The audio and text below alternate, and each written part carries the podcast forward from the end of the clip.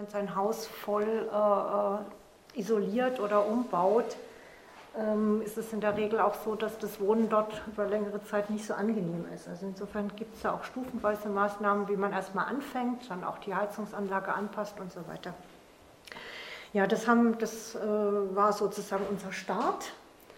Und parallel dazu haben wir auch immer wieder Veranstaltungen für äh, Eigentümer gemacht oder auch so die Bevölkerung, auch breiter aufgestellt damals schon und nicht nur das Thema äh, wie, wie spart der Eigenheimbesitzer, sondern auch ähm, Beratung für Mieter, indem wir da eine Kooperation mit der Verbraucherzentrale haben. Die bieten in unserer Klimawerkstatt auch eine, ähm, eine Energieberatung an, die auch, wo Mieter auch kommen können. Aber wir haben auch damals schon Repair-Cafés eingerichtet. Ähm, wir haben, ich muss gerade überlegen, was, was wirklich von Anfang an dabei war. Wir haben Filmeabende gemacht, wo wir Filme, die nicht im Kino laufen, die aber sich mit diesen Themen beschäftigen, ähm, wie Transition Town Bewegung und ähm, Carsharing und das also, weißt du, einfach darstellt und sagt, ja, das, das, das alles kann man tun. Das, dies alles ist wichtig und ähm, informiert euch und, und schaut, wie ihr selber euer Verhalten ändern könnt. Wir sind auch schon, glaube ich, seit der Zeit oder kurz danach sind wir eine Ausgabestelle für die solidarische äh, Landwirtschaft. Wir haben ja da einen entsprechenden Betrieb in Spandau, also um auch nochmal das Thema Ernährung zu positionieren. Das war dann auch unser zweites, wo wir gesagt haben, okay, wir, vielleicht muss ich das jetzt noch dazu sagen, ähm, es ist immer schwierig, wir machen diese Sachen mit Fördermitteln. Sie haben es ja vorher schon gehört, äh, wir haben nicht das Budget in, innerhalb des Bezirks gibt keine kontinuierliche Arbeit her. Es ist sehr schön, dass da feste Stellen sind. Aber man braucht natürlich äh, äh auch äh, Geld, um entsprechende Aufträge zu vergeben, um, um Vorträge äh, um durchführen zu lassen.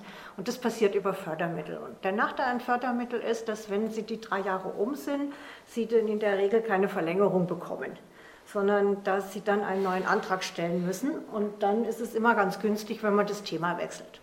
So, insofern haben wir die Energieberatung mit der Verbraucherzentrale weitergeführt, haben auch in einem, in einem anderen, also auf den Stadtteil bezogen, das Thema Energieberatung weitergeführt haben aber äh, gesagt, jetzt interessiert uns mal das Thema Ernährung. Wir haben viele äh, Betriebe in Spandau, die in der Wertschöpfungskette ähm, Ernährung und Lebensmittelproduktion tätig sind, vom Bauern bis hin zu Cateringfirmen und ähm, Essenzenhersteller, Wild Flavor und so weiter.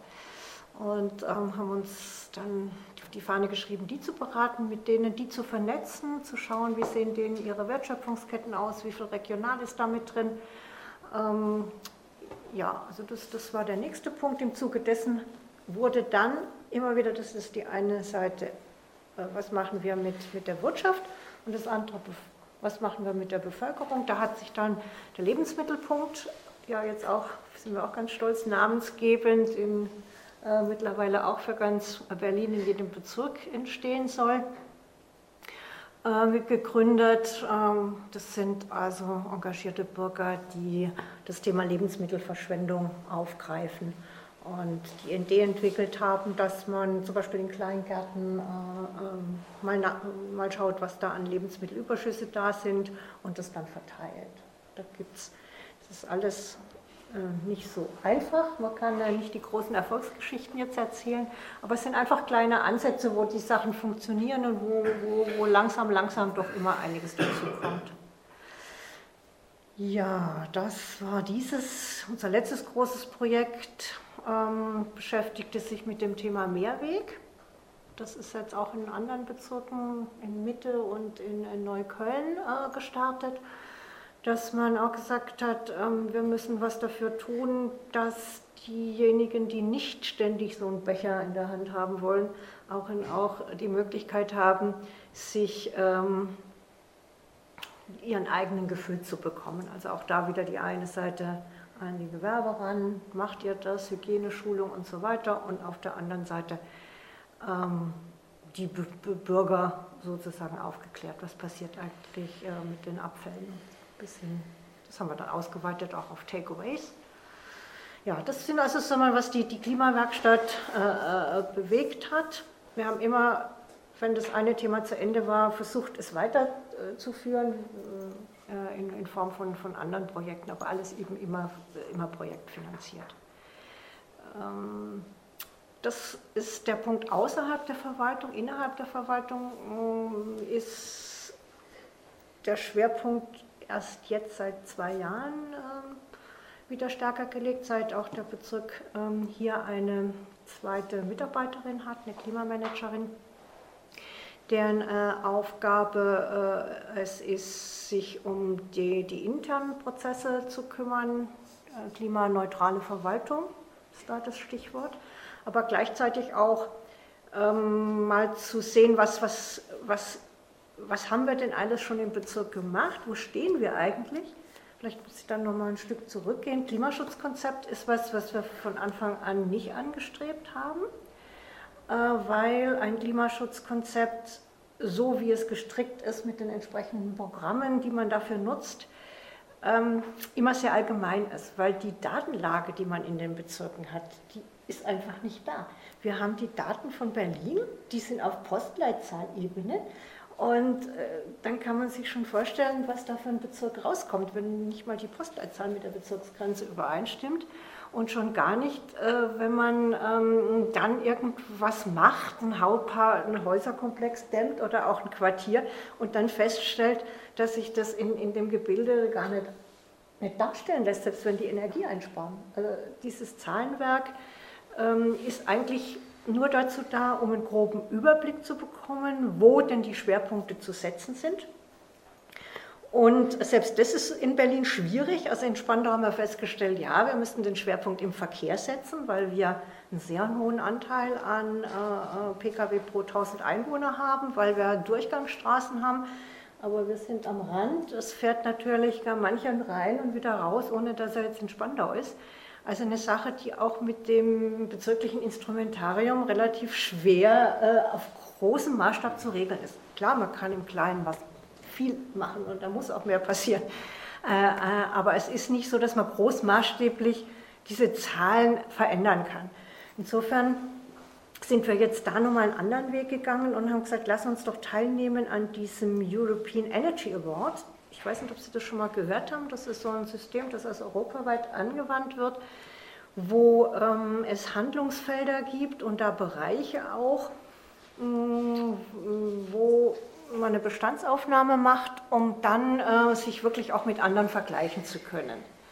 Das ist auch in Berlin jetzt nicht einfach, weil der Berlin, Berlin zwar aus Bezirken besteht, aber natürlich nicht die Rechte einzelner Kommunen hat sodass ähm, hier drei Bezirke derzeit als Pilot fungieren, um zu schauen, wie muss denn dieser europaweite geltende Katalog umgearbeitet werden, dass er auch für so einen Stadtstaat wie äh, Berlin und für einen einzelnen Bezirk gilt, ohne, und, weil, um die trotzdem noch Vergleichbarkeit hat. So, das, ist, das ist das Spannende, das wird man sehen, ob es überhaupt Sinn macht. Aber für uns ist es ganz wichtig, weil es uns jetzt ein Managementsystem gegeben hat, mal eine Bestandsaufnahme zu machen. Wir haben jetzt den ersten Durchgang und wenn, ähm, wenn man, äh, man darf sich äh, European Energy Award äh, Gemeinde nennen, wenn man 50 Prozent der Punkte hat. Also wir hatten gerade letzte Woche jetzt die erste Auswertung und wir sind bei 41,8 Punkten.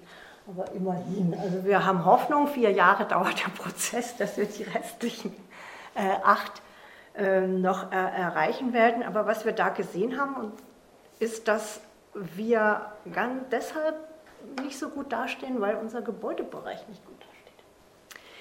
Da sind wir deutlich unter 50 Prozent. Wenn wir Kommunikation und nach außen, da sind wir bei über 90.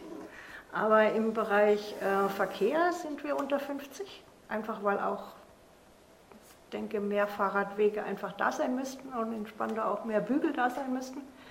Ähm, aber äh, wir sind insbesondere im Gebäudebereich äh, äh, deutlich von der 100 Prozent, wenn nicht auch von der 50 entfernt. Das zeigt auch nochmal, was eigentlich die Hausaufgabe bei uns im Bezirk ist, dass wir viel stärker wie bisher nochmal an die Gebäude ran müssen.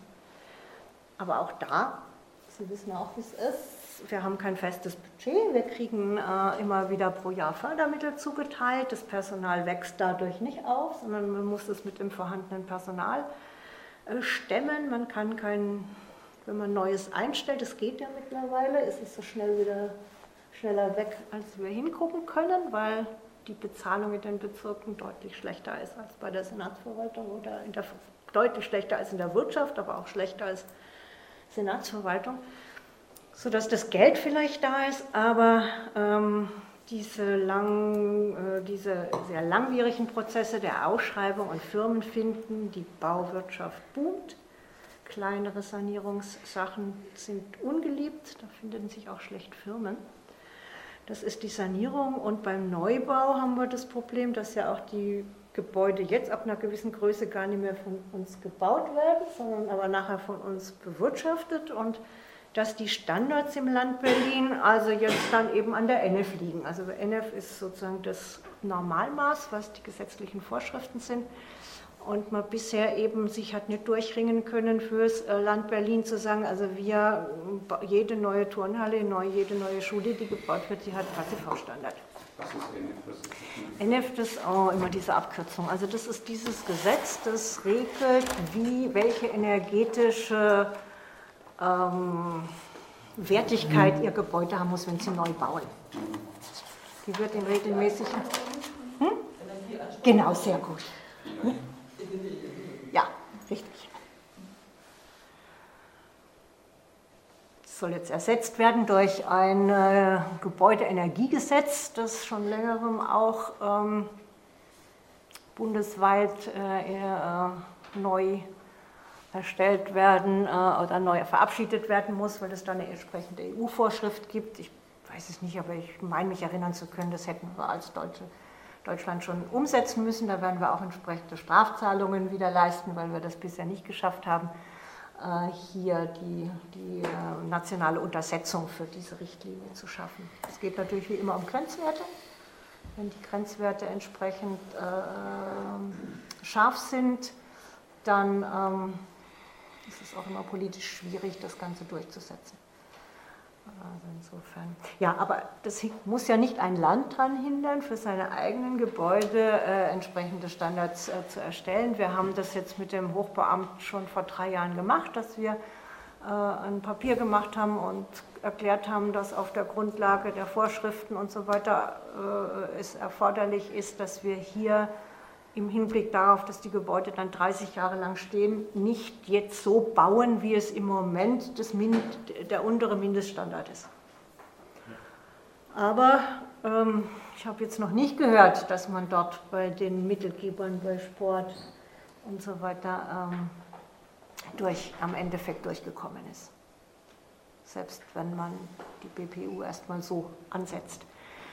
Ja, das ist der Gebäudebereich wo, denke ich, innerhalb des Bezirks wirklich auch äh, sinnvollerweise, also denke ich, das meiste zu holen sein wird, auch außerhalb. Außerhalb machen wir auch was. Wir haben derzeit zwei energetische Quartierskonzepte am Laufen. Eins, ähm, das ist die Gartenstadt Starken, das wurde von der dortigen Genossenschaft selber in Angriff genommen und äh, es gibt ein energetisches Quartierskonzept für die Heerstraße, das liegt im Stadtumbaugebiet. Ähm, da wurde das äh, zusammen, also von der Leitstelle und dem Stadtplanungsamt beantragt. Da sind wir kurz vor der Fertigstellung, haben auch schon eine Abschlussveranstaltung gemacht und haben, mm, es handelt sich hier um ein Gebiet mit überwiegend sozialem Wohnungsbau äh, und einem sehr, sehr hohen Anteil an Transfergeldempfängern. Ähm, und aber mm, äh, die Eigentümerstruktur ist es so, dass es hier drei sehr große Eigentümer gibt, sodass man dann auch im Prinzip, wenn man mit denen in der richtigen Richtung verhandelt hat, auch was bewegen können sollte. Äh, wir äh, haben die Zielstellung so gesetzt, dass wir gesagt haben, was müsste denn passieren, um die für das Land Berlin für 2030 oder 2050 äh, festgelegten Klimaziele zu erreichen. Die sind ja da auch festgelegt, so und so viel pro Quadratmeter und so und so viel äh, EE-Anteil. Und was müsste denn, was müsste dort gemacht werden und ähm, wie weit klafft denn das dann auseinander zwischen dem, was wirtschaftlich, und das war noch vor Mietendeckel, dem, was wirtschaftlich ist und dem, was eigentlich sein muss. Und es ist halt, das war klar, aber wir haben es mal ausgerechnet für das Gebiet, das ist halt einfach so. Ähm, das Ganze überlagerte sich dann im letzten Jahr, als wir gerade die Abschlussveranstaltung machten mit dem, mit dem Mietendeckel, der die ganze Situation ja noch, noch mal sozusagen verschlechtert hat, weil die Investitionsbereitschaft oder auch Möglichkeiten der Wohnungsbauunternehmen natürlich noch weiter nach unten gesunken ist. Also sie dürfen jetzt einen Euro noch erhöhen und den Rest muss, muss über Fördermittel äh, ein, müssen sie über Fördermittel ein, äh, einwerben. Mhm. Gut, haben wir gesagt, auch eine Möglichkeit, dann sind, lass uns doch dann äh, hier in den, den Weg gehen. Ähm, die eine Wohnungsbaugesellschaft wollte auch dieses Jahr starten, hat einen schönen Plan aufgestellt und jetzt habe ich am Wochenende gehört, dass die mittlerweile alles Privatwirtschaft äh, von einem anderen aufgekauft wurde. Das heißt, das kann man alles wieder vergessen. Alles, was vorher verabredet war, was man schon auch mit der Senatsverwaltung schon besprochen hat, äh, wie man da rangeht, ist alles obsolet, weil wenn einer anderer kauft, werden alle Planungen sofort gestoppt. Die Gewobag hat in dem Gebiet auch Wohnungen, wollte auch was machen. Die haben aber dort dann Bestände aufgekauft. Im letzten Jahr wurden ja, hat ja, ich glaube Ado war es, ähm, Wohnungen verkauft an das Land Berlin. Sie müssen jetzt erstmal den Teil, den Sie neu dazugekriegt haben, eine Bestandsaufnahme machen und eher in den Bereich gucken, was da zu investieren ist, weil der Private das doch etwas heruntergewirtschaftet hat, sodass deren Pläne für den jetzigen Bestand auch obsolet sind. Das heißt, ähm, ja, es hört sich jetzt alles so ein bisschen negativ an, aber ich muss sagen, ich bin da wirklich 2017 mit ganz viel Elan und ganz viel Beteiligung äh, der, der, mit den Wohnungsbauunternehmen, mit den Bürgern, wir haben da Bürgerveranstaltungen gemacht, gestartet und war eigentlich bis Mitte letzten Jahres so frohe Hoffnung, dass wir hier doch vielleicht ein Vorzeigeprojekt mal hinkriegen, wie man das macht, dass man mit allen richtig redet und dann auch was hinkriegt wenn die Ziele maßvoll gesetzt werden. Also wir, das klar ist, wir werden nicht die Ziele von Berlin erreichen, aber dass maßvolle Ziele, die man da dagegen setzt, erreicht werden. Und dann sieht man einfach, wie schnell ähm, die Dinge sich ändern können, wenn die Rahmenbedingungen plötzlich sich verändern. Meinen Sie hm? Na, ja, einmal die politischen, aber das war ja nicht das Einzige, deswegen habe ich es ja auch so ausgeholt, es wäre jetzt nicht richtig, auf den Mietendeckel das zu schieben. Ne? Nee, das, war jetzt auch nee, nee, nee, also das, das war einfach nicht zusammen, da haben die das gekauft und die anderen haben verkauft und dann haben sie vorher zwei Jahre lang mit Leuten geredet, die jetzt nichts mehr zu sagen haben. Ja. Sie haben jetzt ja schon so ein wenig so diese Probleme anklingen lassen. Einerseits, dass eben, naja, positiv nee, also ich finde, ich find, das ist ein total wichtiger Punkt, weil ja viel darüber geredet wird und jetzt ja auch wirklich nicht erst seit letztem Jahr oder seit zwei Jahren oder seit drei Jahren die Thematik ist ja jetzt, wie gesagt, schon seit mehr als einer Dekade, schon weitaus seit mehr als einer Dekade wirklich im Zenit. Und da ist jetzt auch wirklich die Frage, ich habe jetzt so ein bisschen bei Ihnen jetzt auch gehört, aber auch schon bei Ihnen, ähm, dass es ein Problem gibt mit der Finanzierung einerseits, mit Bestandsaufnahmemöglichkeiten andererseits, es keine verbindlichen Rahmen. Wo sind denn die größten Probleme, die jetzt so zurzeit die größten Stopper sind vielleicht, jetzt ohne zu weit auszuholen, sondern wirklich so aktuell? Also wenn Sie mich fragen, würde ich sagen, ähm, in Berlin ist im Moment der größte Hämmer das äh, Hämmer, also mit äh, E, mit e. ähm, dass wir so, so einen richtigen Sanierungsstau gerade aufholen müssen. Mhm. Also allein bei der ganzen Frage Schulbau. Ja. So. Mhm. Die Schulen müssen in diesem Affenzahn jetzt gebaut werden, dass die ganzen ähm, Ansprüche, die jetzt aus Klimaschutzgründen noch mit oben drauf kommen, die sind ja nicht die einzigen, denn so, sollen ja noch multimodal genutzt werden können, dann sollen da noch Bibliotheken angedockt werden. Also die Schulen werden jetzt sozusagen mit allen modernen State-of-the-Art-Kriterien sozusagen äh, äh, äh, äh, äh konnotiert. Ähm, und das geht aber nicht. Du kriegst unter den Bedingungen nicht in zwei Jahren eine Schule gebaut. So. Und da die Schulplatzversorgung ein Rechtsanspruch ist, ein individueller Rechtsanspruch, der durch den demokratischen Staat gesichert werden muss, koste es, was es wolle, hat dort Schnelligkeit im Moment äh, deutlich die Priorität vor, was wäre sonst noch alles notwendig. Ja, das stimmt. Das ist ein Aspekt. Das, da, da, können Sie die Bereiche durchgehen. Die ganze, wir, haben, wir haben den Radwege, die, die, die Verkehrswende in Berlin verschlafen, im Grunde. Ja? Gucken Sie mal nach Paris, nach Kopenhagen, nach Amsterdam, nach was weiß ich wohin.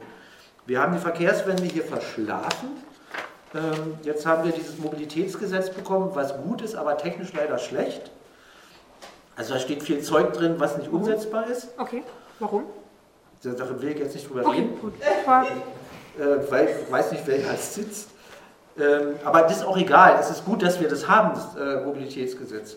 Aber es ist sozusagen nicht, äh, es ist nicht umsetzungsorientiert geschrieben. Ähm, aber das spielt auch keine Rolle. Das Problem ist, der Bau, der, die, die, Bau, äh, der Bau, äh, die Baubranche ist ausgelutscht. Also wir bauen Straßen, wir bauen Radwege, wir bauen Schulen, wir, bauen, äh, wir sanieren unsere öffentlichen Gebäude, wir bauen in Pankow übrigens ein CO2-neutrales Bürogebäude neu, das ist unser Anspruch. Also da geht es gar nicht so sehr um die ENEF, sondern das mhm. soll ein Passivbürogebäude werden. Das wäre das Erste, was wir hätten in Berlin. Also die, die Kapazitäten des, der Baubranche sind ausgereizt, die Kapazitäten der Planerbranche sind ausgereizt. Das heißt, viel mehr geht im Moment nicht, als im Moment gemacht wird, weil einfach die Kapazitäten äh, ausge, ausgereizt sind. Und da jetzt noch obendrauf im laufenden Geschäft sozusagen nochmal anspruchsvolle Klimaziele draufzulegen, scheint mir im Moment ein ganz praktischer Hämmer zu sein in den nächsten zwei, drei Jahren.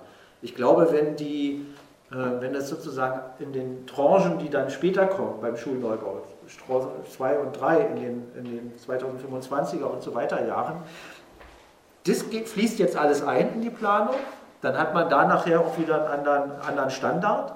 Aber in dem, was jetzt gerade alles in der, in der unmittelbaren Planung und, und, und äh, äh, äh, VPU, also die Vorplanungsunterlagen und so weiter ist, da kriegen Sie das alles nicht mehr rein. Ad 1. Ad 2 ist, wir haben ja in den letzten paar Jahren wieder Personal aufgebaut in Berlin. Da hören wir dann immer vom Senat, ihr habt ja jetzt genug gekriegt, so nach dem Motto, Kinder, ihr habt jetzt genug Spielzeug, jetzt seid mal wieder ruhig, macht mal hier die Tür zu und lasst uns mal in Ruhe als Senat. Ähm, das stimmt aber nicht, weil wir hatten in den Jahren davor einen riesigen Personalabbau. Berlin ist aber gewachsen und wächst immer noch und im Grunde läuft es so. Also wir haben zwar wieder mehr Personal, aber die Stadt wächst weiter und die Aufgaben, die an einer wachsenden Stadt dran sind, die steigen auch. So, das heißt, die Lücke, das Gap von dem Personal, was wir eigentlich brauchen, um die Aufgaben zu erfüllen, die anstehen, das ist nach wie vor zu groß. Das ist ein zweiter Hämmer. Dritter Hämmer ist der Fachkräftemangel. Den gibt es nicht in allen Branchen, aber im Ingenieurbereich, im IT-Bereich, im Planerbereich gibt es einen realen Fachkräftemangel, der sich noch verschärft, wenn du mit dem privaten Arbeitsmarkt nicht konkurrieren kannst als öffentliche Verwaltung. Also ich sage mal, bei Pankow arbeitet niemand wegen dem Geld. Wer in Pankow arbeitet, arbeitet da aus Überzeugung. Weil äh, jeder, der ein bisschen was drauf hat, äh, äh, wird äh, im privaten Markt auch gerade mit Händering gesucht. Und wer dann trotzdem im Bezirk bleibt, ähm, der macht es nicht nur wegen des Geldes. Ähm, also das, das ist auch ein, ein realer Hämmer.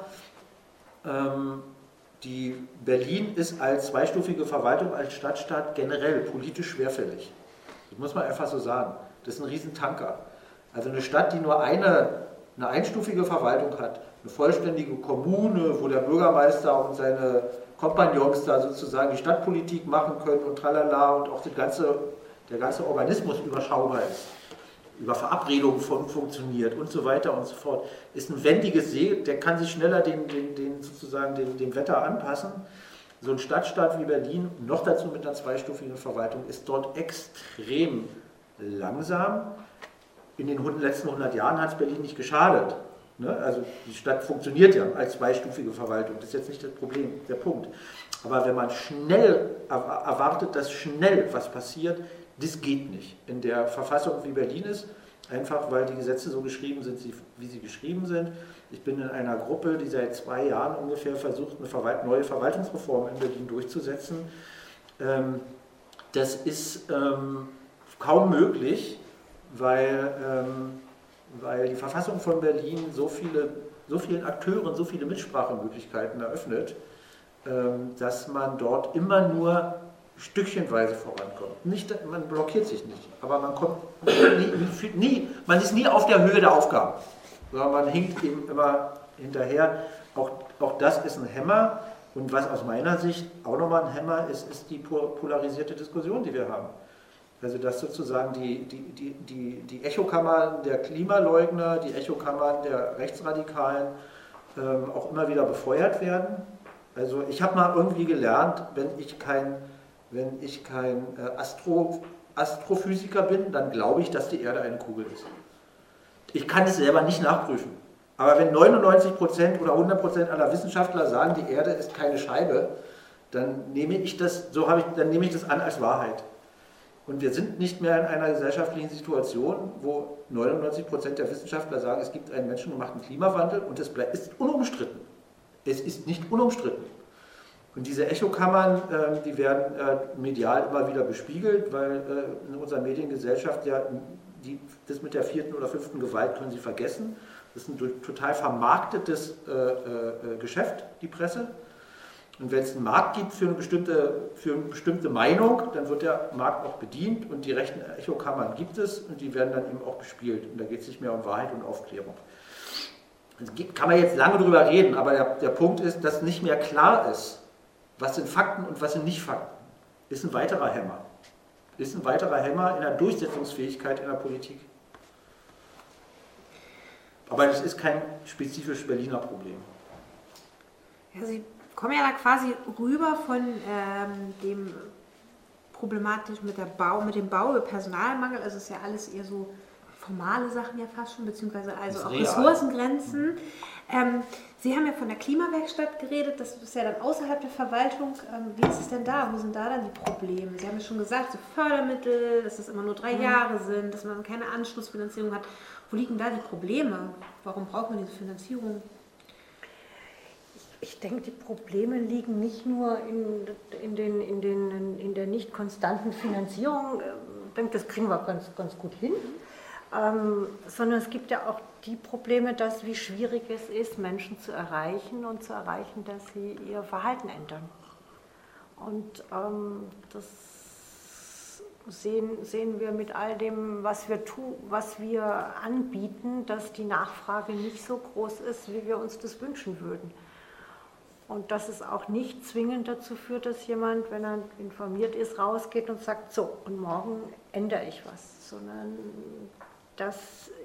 das, das denke ich, ist manchmal auch mit dem Grund, nicht nur die Gesinnung auf dem rechten Rand, sondern auch die Bequemlichkeit, dass wenn ich denke, das stimmt alles gar nicht, dann kann ich auch weiter in Urlaub fliegen und dann kann ich immer mit meinem Auto fahren und kann ganz viel Fleisch essen.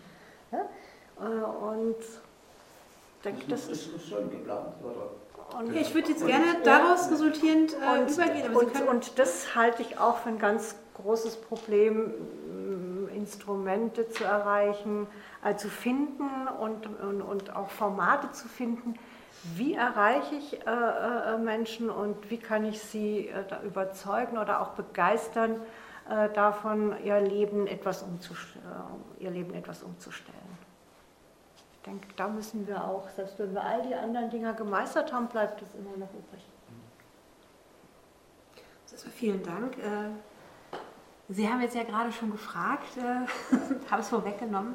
Ähm, also, daraus, lassen Sie mich den Satz noch zu Ende sagen? Vielen Dank, super. Ähm, ja, aus diesen Problemen und Herausforderungsansätzen heraus würde ich mich jetzt tatsächlich gerne an Sie das übergeben. Und zwar wirklich die Frage, ähm, wie ist es möglich, Klimaschutz dauerhaft eben umzusetzen, und zwar direkt vor unserer Haustür? Wir kommen ja wahrscheinlich alle aus der Gegend Berlin. Ähm, was kann das für Bedeutung haben und ähm, möchte Sie gerne einladen, jetzt mit uns darüber zu diskutieren und Sie können gerne starten. Ich bin heute mal nachsichtig. Ja, ja, bitte gerne. So, es geht uns heute um Fragen des Klimas. Klimakatastrophe, stand alles schön im Raum. Und man sollte sich auch ein bisschen wissenschaftlich mit diesen Fragen befassen. Und da gehe ich davon aus, dass es zurzeit etwas wärmer wird, das merkt jeder. Schon daran, dass es zu Weihnachten keinen Schnee mehr gibt bei uns. Das ist natürlich in anderen Gebieten anders, aber bei uns ist das so. Und wenn man mal überlegt, in den letzten 100 Jahren gab es Kälte, gab es Wärme. Vor 800 Jahren sind die Wikinger nach Grönland gefahren und haben dort Landwirtschaft gemacht. Ja? Dass dann wieder kälter wurde, das Eis wieder mehr kam, alles war. Also Klima geht hoch und runter. Es gibt richtige Eiszeiten vor ein paar tausend Jahren, wo alles im Norden von der Erde vereist war. Und es gibt Warmperioden vor 6000, vor anderthalbtausend Jahren, wo alles blühte. Daraus muss man zum Beispiel schlussfolgern, dass Klimawende kein plötzlicher Punkt ist, dass es heute noch warm und morgen kalt ist oder umgekehrt, sondern Klima entwickelt sich.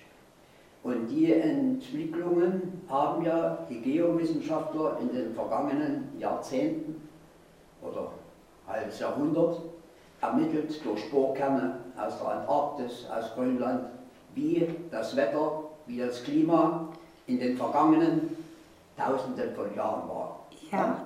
Also das haben wir darauf, und wenn sich das verändert, bin ich der Meinung, wir können uns auch darauf einstellen.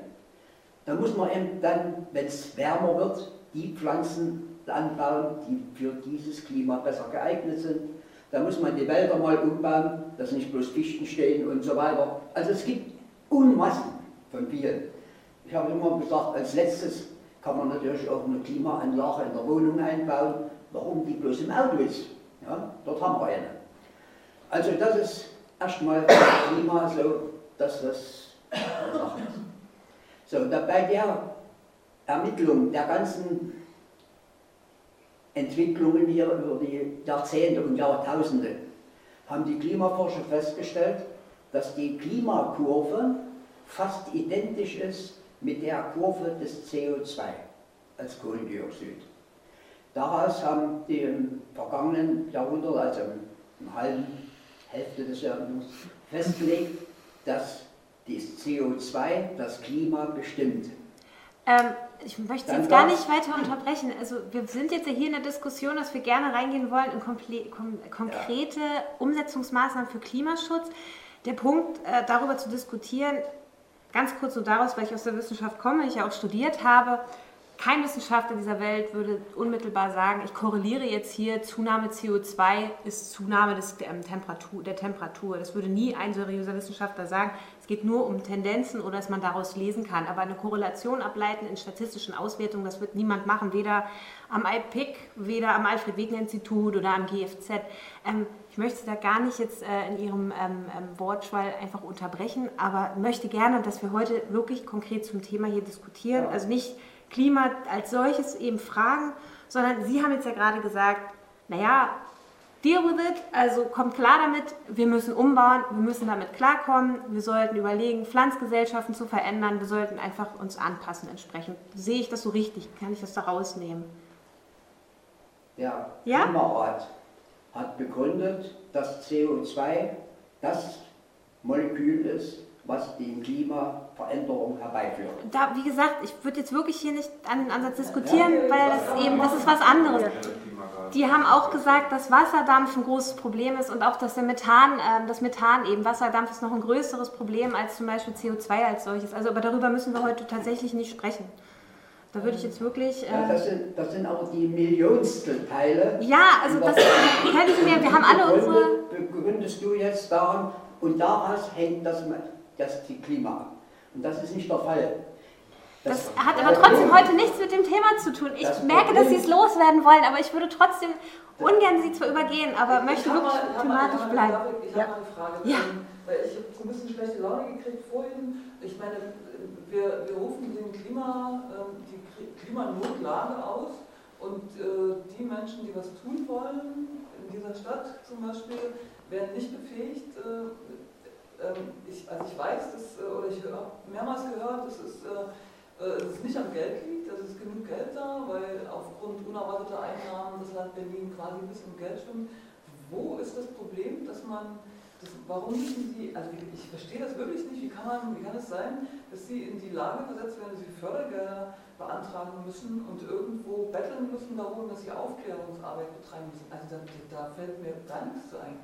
Und äh, ist es denn irgendwie in Aussicht, dass die grandiose äh, Bildungspolitik, die wir seit Jahrzehnten erleben, dass, dass in den Schulen vielleicht mal irgendwas getan wird, das Klima, ähm, das Klimabewusstsein oder Klimaschutz oder was kann ich tun fürs Klima als dass, dass, dass man Kinder ähm, erzieht in die Richtung oder Kinder aufklärt. Also wenn wir irgendwas machen wollen, die, die, die ähm, eingeschworenen SGB-Fahrer, die werden wir nicht um, umschwenken. Das ist, glaube das, das ist äh, das ist ein, Grab, ein Energiegrab, wenn man sich da irgendwie hinwenden will. Aber dass man die Kinder aufklärt, Kinder verstehen doch sinnvolle Sachen. Gibt es da irgendwelche ähm, Initiativen von der Bildungs... Äh, Klar, also das, was ich vorhin schon mal erwähnt habe, äh, Köpfchen statt Kohle oder, oder 50... Äh, ich meine Sie jetzt nicht in Pankow, so. aber so Berlin? Ich das kann ich Ihnen nicht sagen, weil die Bildungsverwaltung ist ja sozusagen Senatssache. Aber hat Bildungs Weiß ich nicht. Äh, Im Senat zum Beispiel da irgendwie mal eine Idee? Also ich glaube nicht, ich glaube, das ist, und das, das ist eigentlich eine Antwort auf ganz viele Fragen, die so ein bisschen im Raum stehen, dass die Geschwindigkeiten sozusagen auseinanderdriften. Bildung über den Klimawandel findet heutzutage im Fernsehen statt, weil die Bilder, die wir aus Australien kriegen, die können sie so schnell sozusagen in das Bildungssystem gehört. Aber Sie können nicht erwarten, dass Kinder aus bildungsfernen Schichten äh, sich Bilder aus Australien reinziehen die. Doch, die kriegen mit, dass da Koala ja. sterben in großer Zahl zum Beispiel. Das, das ist sozusagen, das ist das erste Bild, aber das ist tatsächlich das, was ankommt. Und also ich, da ist halt ein Bildungssystem vergleichsweise langsam. Uns überrollen die Ereignisse. Das ist meine Wahrnehmung. Das, das im ganzen letzten Jahr also hat es gebrannt. Sozusagen einfach schlecht. Also, aber man könnte, aber man, könnte ja mal, man könnte ja mal einen Anfang machen mit irgendeiner vernünftigen Form von, äh, von Aufklärungsarbeit. Wo, wo, soll das passieren, wenn nicht dort? Wie will man neue, neue, neues Bewusstsein, neue Geister? Gar nicht, das will man gar nicht. Oh, ja, aber, bitte, das, aber das, das nicht auch Entschuldigung, wenn ich da mal reingrätsche, die, die, die Klimabewegung, Fridays for Future ist eine Kinder- und Jugendbewegung. Da kann man jetzt nicht sagen. Ich bin auch dabei. Ja, nur weil, weil, weil, weil, jetzt, weil jetzt sozusagen das in die Richtung geht, wenn wir, also das Bildungssystem ist schlecht und hat versagt und so weiter. Und gehen wir mal davon aus, dass sie recht haben und trotzdem gibt es Fridays for Future. Aber das sind das, doch keine bildungsfernen Kinder, die rein. Aber das spielt doch keine Rolle. Also, doch. Nein, für, für, die Veränderung, für die Veränderung von Gesellschaft, ne, es gibt ja diesen, ein, ein, ein, Philosoph soll mal gesagt haben, eine Idee wird zur materiellen Gewalt, wenn sie die Massen ergreift. Ähm, und, aber die Idee haben nie alle gleichzeitig. Mit der Idee fangen immer welche an. So, und dann verbreitet es sich. Im besten Falle.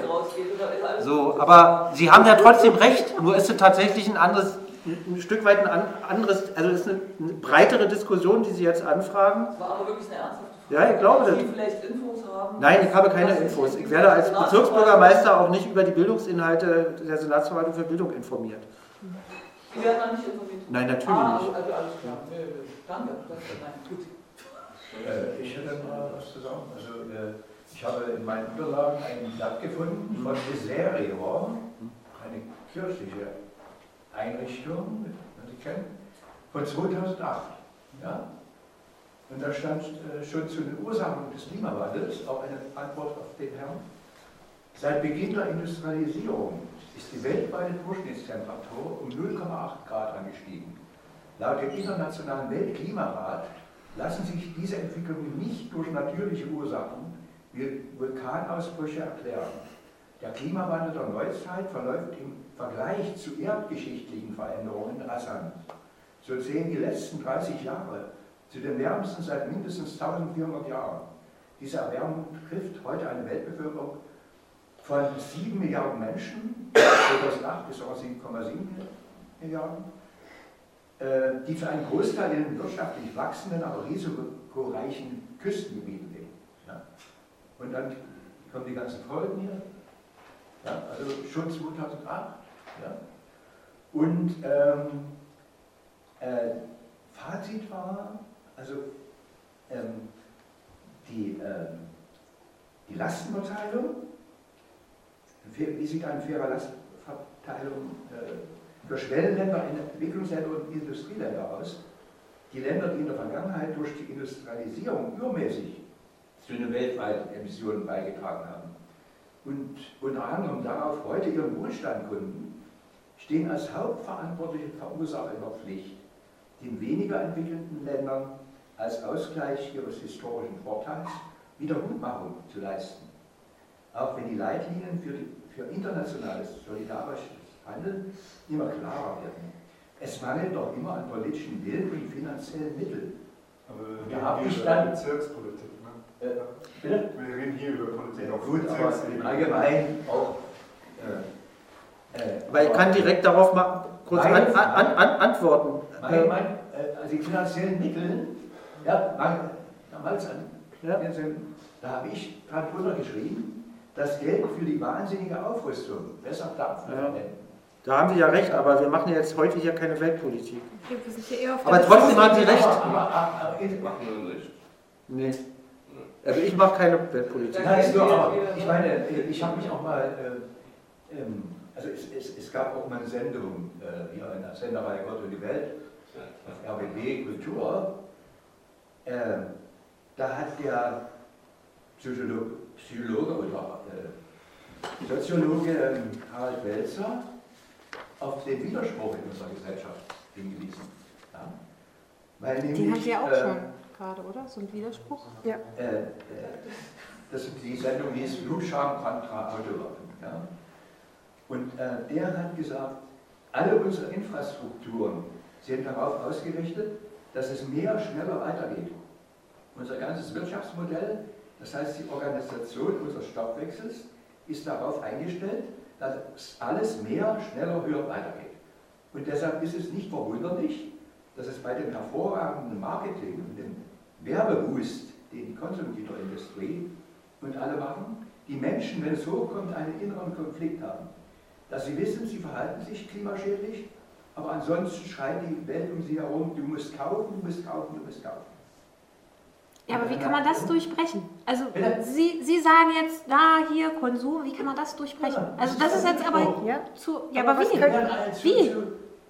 Deswegen sitzen wir jetzt, ich hab, wollte jetzt einfach die Frage stellen, weil ich habe da schon viel drüber nachgedacht. Wie? Das ist schwierig. Ja. Diese, diese, diese Agitation, diese Werbung zu verstehen. Ja. ja. Also Sie haben sich gerade gemeldet. Aufgabe als Erwachsener in der Konsumgesellschaft. Genau. Ja. Und noch ein interessantes, da hat eine Umweltpsychologin gesagt, ähm, ähm, Kommt das jetzt äh, noch mit zum. Werbe- und Konsumgüterindustrie bringen ihre Produkte auch deshalb so erfolgreich an den Mann oder an die Frau, weil sie an psychologische Grundbedürfnisse anknüpfen. Menschen suchen generell Freude und Genuss. Leid und Verzicht suchen sie eher zu vermeiden. Ja, also, ja, aber das ist genau das Problem. So, es war Punkt ähm, Sie Rechtshilfen oder Sie unter Sie? Naja, also wie gesagt, Umweltschutz und so, äh, um bloß mal noch kurz zu reflektieren, hatte ich eigentlich schon seit 90 dann parteipolitisch in der ökologischen Plattform der Linkspartei, der damaligen BDS, damit konfrontiert und beschäftigt. Und seit 20 Jahren verteile ich, vielleicht liegt dann die Friday for Future Bewegung auch daran, den Rahmen Ralf in Berlin, auch zielgerichtet an Familien mit Kindern weil ich weiß, dass die Schulen da in dieser Frage es tausendmal wichtiger ist, in welches Gymnasium sie gehen, in welche Karriere sie machen. Also das bestätigt ja noch einmal wieder das Problem mit den Schulen.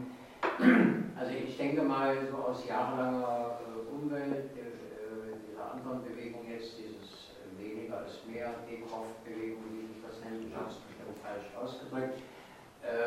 Ich glaube, man muss immer, wenn man in diese Richtung was machen will und die Umweltbewegung ernst nehmen will, sich immer klar sein, wir haben eine, das hat er ja auch gerade gesagt, diese gnadenlose Verschleißökonomie, die gar nicht anders als verschleißen weiter kann. Also das Jammern der Gewerkschaften um Arbeitsplätzen, das hängt mir schon so zum Hals raus, weil das nicht mehr zeitgemäß ist. Es kann nicht sein, dass man anfängt zu jammern, wenn die Autoindustrie mal fünf Auto weniger produziert. Das ist aber der Mentalitätswechsel, den die Jugendlichen auch auf, äh, anfordern. Und wenn dieser Mentalitätswechsel nicht eintritt in der Gesellschaft. Ich könnte da viele Einzelbeispiele. Darauf zieht meine Frage mit der Schulerziehung, äh, mit, der, mit der Bildung in der Schule ab. Wie bitte? Da, darauf zieht meine Frage ab. Ja, aber Wenn in den Schulen jetzt das, mal das ist ja die Generation, die erstmal in die Strukturen reinkommt. Es geht ja auch um die Strukturen, die man heute Leistungsträger nennt, die eigentlich im Prinzip, ich will auch mal sagen, gar nicht anders können, den 8-Stunden-Arbeitstag nachlaufen. Ich hatte jetzt mal die Chance, einen Tag mit der S-Bahn zu fahren. Mir wird Himmel und Angst, wenn ich die Leute arbeiten früh sehe. Jeden Tag arbeiten, arbeiten, arbeiten, arbeiten. Also was Klimawandel bedeutet, heißt auch mal eine Reduzierung unserer Lohnarbeit. Und das zieht sich ja dann in ganz andere Strukturen hin. Also es könnte auch sein, dass wir diese Kurve gar nicht mehr kriegen. Mhm. Und deshalb sollten wir trotzdem weitermachen das sehe ich so aus 30 Jahren Umweltbewegung. Ich habe bei Zero Flaschen gesammelt zu DDR-Zeiten, da war das noch gar kein Thema.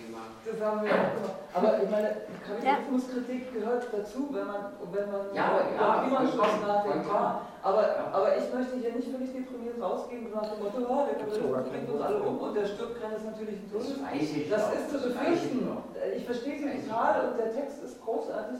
Aber was kann man denn machen? Was können wir machen? Oder was können, womit können wir hier rausgehen heute Abend? Äh, und immer individuell weitermachen. Wir haben noch ein bisschen Zeit. Ja. Ein bisschen Zeit, dass wir noch was Schönes finden. Vielleicht jetzt Sie. Ähm, ich wollte wollt einmal kurz einsteigen, weil mir die Berliner Verwaltungsstruktur einfach nicht so nah ist, dass ich sie mhm. jetzt irgendwie einigermaßen durchblicken könnte. Mir ist klar, dass sie hochkomplex ist und jetzt irgendwie so oft zu hören, ähm, dass man praktisch immer einen Dominostein umkippt, um festzustellen, dass der andere an Kaugummi klebt und nicht direkt mitfällt, so, bis man den wieder gelöst hat. Und was, was mich jetzt tatsächlich interessieren würde, ich verstehe den Kulturwandel ähm, als einen ganz wichtigen Hebel und der wird kommen. Auf verschiedenen Wegen kann der sich auch mal beschleunigen und so weiter. Ich glaube, das ist nicht das Thema, über das wir heute ähm, große Einigkeit und vor allem keine Handlungsfähigkeit kriegen, weil wir alle wissen, wir wollen einen Kulturwandel, aber eine Bezirksregierung kann da nur beschränkt was tun. Ähm, und dementsprechend ist da sozusagen diese reine Bildungs- und Kulturwandel-Anschiebearbeit, glaube ich, ein Bereich, den man besprechen kann. Aber was mich eben jetzt konkret interessieren würde, auch weil Sie eben die, die Zahlen im Kopf haben und das alltäglich anschauen, welche Bereiche sind es denn, also Gebäude und Verkehr haben wir gehört. Ähm, natürlich sind das alles, jede 3,5 Millionen Personen hier in Berlin entscheidet jeden Morgen, auf welchem Weg sie ihre Tagewerke verrichtet. So, und ob sie dafür öffentlich nimmt, Fahrrad oder Auto, kann man theoretisch jeden Tag neu entscheiden. Ähm, meiner Meinung nach hängt da aber schon sehr stark mit zusammen, ob ich eben einen Fahrradweg finde oder einen Parkplatz. Mhm. Ähm, und meine Frage wäre jetzt einfach in dem Kontext gerade, was ist de facto im, im Handlungsbereich von Ihnen beiden, also was können Sie mit auch ähm, bewegen? Und Stadtplanung dauert normalerweise eine Generation, also so eine Berufslaufbahn bedeutet eine städtebauliche Veränderung, dementsprechend hoffe ich mir keine schnelle Veränderung, aber nur um zu verstehen, was kann ein Bezirk tatsächlich tun und wir hatten es vorhin schon, Gebäude sind ein Riesenhebel, Verkehr ist ein Riesenhebel, was ist es noch? Also in welchen Bereichen ist sozusagen der, der mögliche Effekt auf ein, Wirks-, also auf ein schöneres oder besseres Stadtklima, auf eine Klimawandelanpassung, viel mehr auf eine mhm. Vermeidung heutzutage, muss man sagen. Ähm, wo sind die Haupthebelpunkte? Also was ist Sie haben, die schon, Sie haben die schon genannt. Also Wohngebäude, Heizung, Wärmedämmung ähm, oder Reduzierung von Heizkosten ist ein Riesenhebel. Äh, und Verkehr ist ein Riesenhebel. Und äh, was ich zum Beispiel in Pankow versuche gerade anzuregen, ist äh, die Diskussion über Superblocks, also über Kiezblocks, über weitgehend autofreie Kieze. Ähm, das ist was, was im Rahmen des Mobilitätsgesetzes als Modellversuch möglich ist. Und wenn die Bundesregierung jetzt mal ein bisschen über ihren Schatten springt und die StVO noch verändert, was ja Scheuer angekündigt hat, dass er es machen wolle, dann kommen wir auch im Verkehr weiter. Also das heißt, Alternativen schaffen. Ne? Also wenn ich mir ein Viertel nehme wie das Winzviertel, das kennen ja vielleicht ein paar von Ihnen. Da gibt es die eine große Straße, die Winzstraße, und dann gibt es die ganzen Querstraßen. So. Und wenn man ein System, ein, ein System, etablieren würde, dass man immer nur bis zur Winzstraße kommt und wieder zurückfahren muss, also nicht mehr durchfahren kann durchs Winzviertel, sondern nur noch reinfahren und wieder rausfahren, weil man dort wohnt oder was zu erledigen hat, die ganzen durch, äh, äh sozusagen durch äh, Schleichverkehre raus hat, hast du schon ganz schön viel gewonnen. Das können, das können wir, wenn es ganz viel Druck von unten auch gibt, also wenn Leute in den Kiezen mitmachen. Weil wir haben immer Widerstände, weil es immer Leute gibt, die aus ganz unterschiedlichen Gründen, die ich Ihnen nicht vorwerfen will, aber sich dafür nicht begeistern lassen. Du brauchst dafür aber eine ausreichende kritische Masse an Anwohnerinnen und Anwohnern, die die Idee mittragen, die, ohne aufeinander zu schimpfen, mit ihren Nachbarn diskutieren und so weiter und so fort. Da braucht man Konzepte für Kieze, weil es wird immer ältere Leute zum Beispiel. Ich habe die Diskussion ganz oft. Ältere Leute in Berlin, wenn sie sich den Zustand der Gehwege angucken, haben häufig Angst, ihr Auto zu verlieren, weil sie damit ihre Mobilität verlieren. Weil sie Angst haben, über die Wurzeln zu stolpern, weil sie vielleicht schon Rollator brauchen, weil sie sich nicht mehr zutrauen, mit einer vollen Einkaufstasche in einen Bus zu steigen, der dann scharf bremst an, an, an jeder Ecke und so weiter und so fort. Und wenn sie diese, diese Leute gibt es auch. Und wenn man sich aber überlegen würde, man, man käme eine Kiezinitiative im Winzviertel hin und guckt zugleich, wie man Mobilitätshubs auch im Winzviertel, also Lastenfahrradstationen, nachbarschaftliche Hilfen beim Einkaufen und so weiter. Also wenn man den, den Kiez mal denkt als ein, als ein autonomes Mobilitätsgebiet, wo alle Mobilitätsbedürfnisse mitgedacht werden, mit dem Ziel, Autoverkehr zu verringern, Parkplätze abzubauen, Stück für Stück, Jahr für Jahr, kann man ja machen, kann man ja sanft machen, kann man ja sagen, okay, wir haben im Kiez so und so viele Parkplätze, wir bilden einen Pfad in den nächsten fünf Jahren, bauen jedes Jahr so und so viele Parkplätze ab und irgendwann stellen wir die Marienburger Straße sozusagen frei vom Verkehr. Und dann haben wir uns eine Straße erobert im gesamten Kiez, wo keine Autos mehr verkehren, keine Autos mehr parken, die geben wir den Menschen als öffentliches Wohnzimmer zurück. Das sind aus meiner Sicht äh, äh, Dinge, die man angehen kann, auch als Bezirk. Da kann ich nicht unbedingt jede, ne, also weil viele Straßen gehören sozusagen nicht uns, sondern sind in der Verfügung der Senatsverwaltung für Verkehr, weil sie überörtliche Verbindungsstraßen sind. Da muss man mit denen dann reden, dass die raus müssen aus dem, aus dem Netz, müssen die rausdefiniert werden. Das ist auch alles nicht komplikationsfrei. Aber ich glaube, das ist ein Aspekt, da kann man ganz viel bewegen. Und das hat dann auch, wenn so eine Sachen mal funktionieren, die, die, die funktionieren dann auch sozusagen als Best-Practice-Beispiele. Das kann man machen. Ähm, man kann diese ganzen Mieterstrommodelle, äh, die es ja schon gibt, äh, auch weiter verfolgen. Man kann äh, Energieberatung massiv ausweiten, eigentlich. Auch für Häuslebauer zu sagen, du musst nicht immer eine Hütte, dieses Dämmen halte ich sowieso für einen großen Unfug mit diesem Styropor zu dämmen, was, man, was dann alles in 30, 35 Jahren Sondermüll ist. Ja. Die größten Effekte erreichen Sie durch, den, durch die Heizungsanlage, durch die erneuerbare Heizungsanlage, durch äh, Dämmung von Decken und Keller äh, und durch Fenster und durch Lüftungssysteme. Äh, das sind die allergrößten Effekte, also kleine, kleine Maßnahmen mit den größten Effekten massenhaft machen. Das geht auch unter Mietendeckel. Was unter Mietendeckel nicht mehr geht, massenhaft Häuserdämmen mit Styropor, so, Luxussanierung und so weiter und so fort. Bitte? Gott sei Dank, ich habe so einen Schrott. Aber das sind, die, das, das sind tatsächlich die zwei, die zwei Dinge mit den größten Effekten. Und sozusagen die, die, die, die volkspädagogischen Effekte, sage ich jetzt mal, die bestehen darin, dass man. Wie? Das, das ist ein salopper Begriff von mir. Ein salopper Begriff. Noch nie gehört. Volkspädagogik? Noch nie gehört? Doch, aber diesen vorhergehenden Begriff dazu. Dem volkspädagogischen Effekt, habe ich gesagt. Ach, ja. Die größten volkspädagogischen Effekte, die erreicht man natürlich, indem man, indem man äh, veränderte Lebensweisen vermittelt und erlebbar macht. Also wie ist es zum Beispiel nicht mehr so viel Fleisch zu essen? Ernährungsgewohnheiten ändern. Ja, also ich bin jetzt gerade, erzähle es nicht weiter, äh, seit dem 1. Januar ernähre ich mich vegan zu Hause. Wir probieren das einfach mal aus. Ich esse, ich esse wahnsinnig gern Fleisch. Ja? So, aber es ist nicht der. Sie was an, Herr Bernd. Sie wirken, als hätten Sie aber das, das ist nur halt abgemagert. Nein, nein, nein, mir geht es auch gut damit. Das ist nicht der Punkt.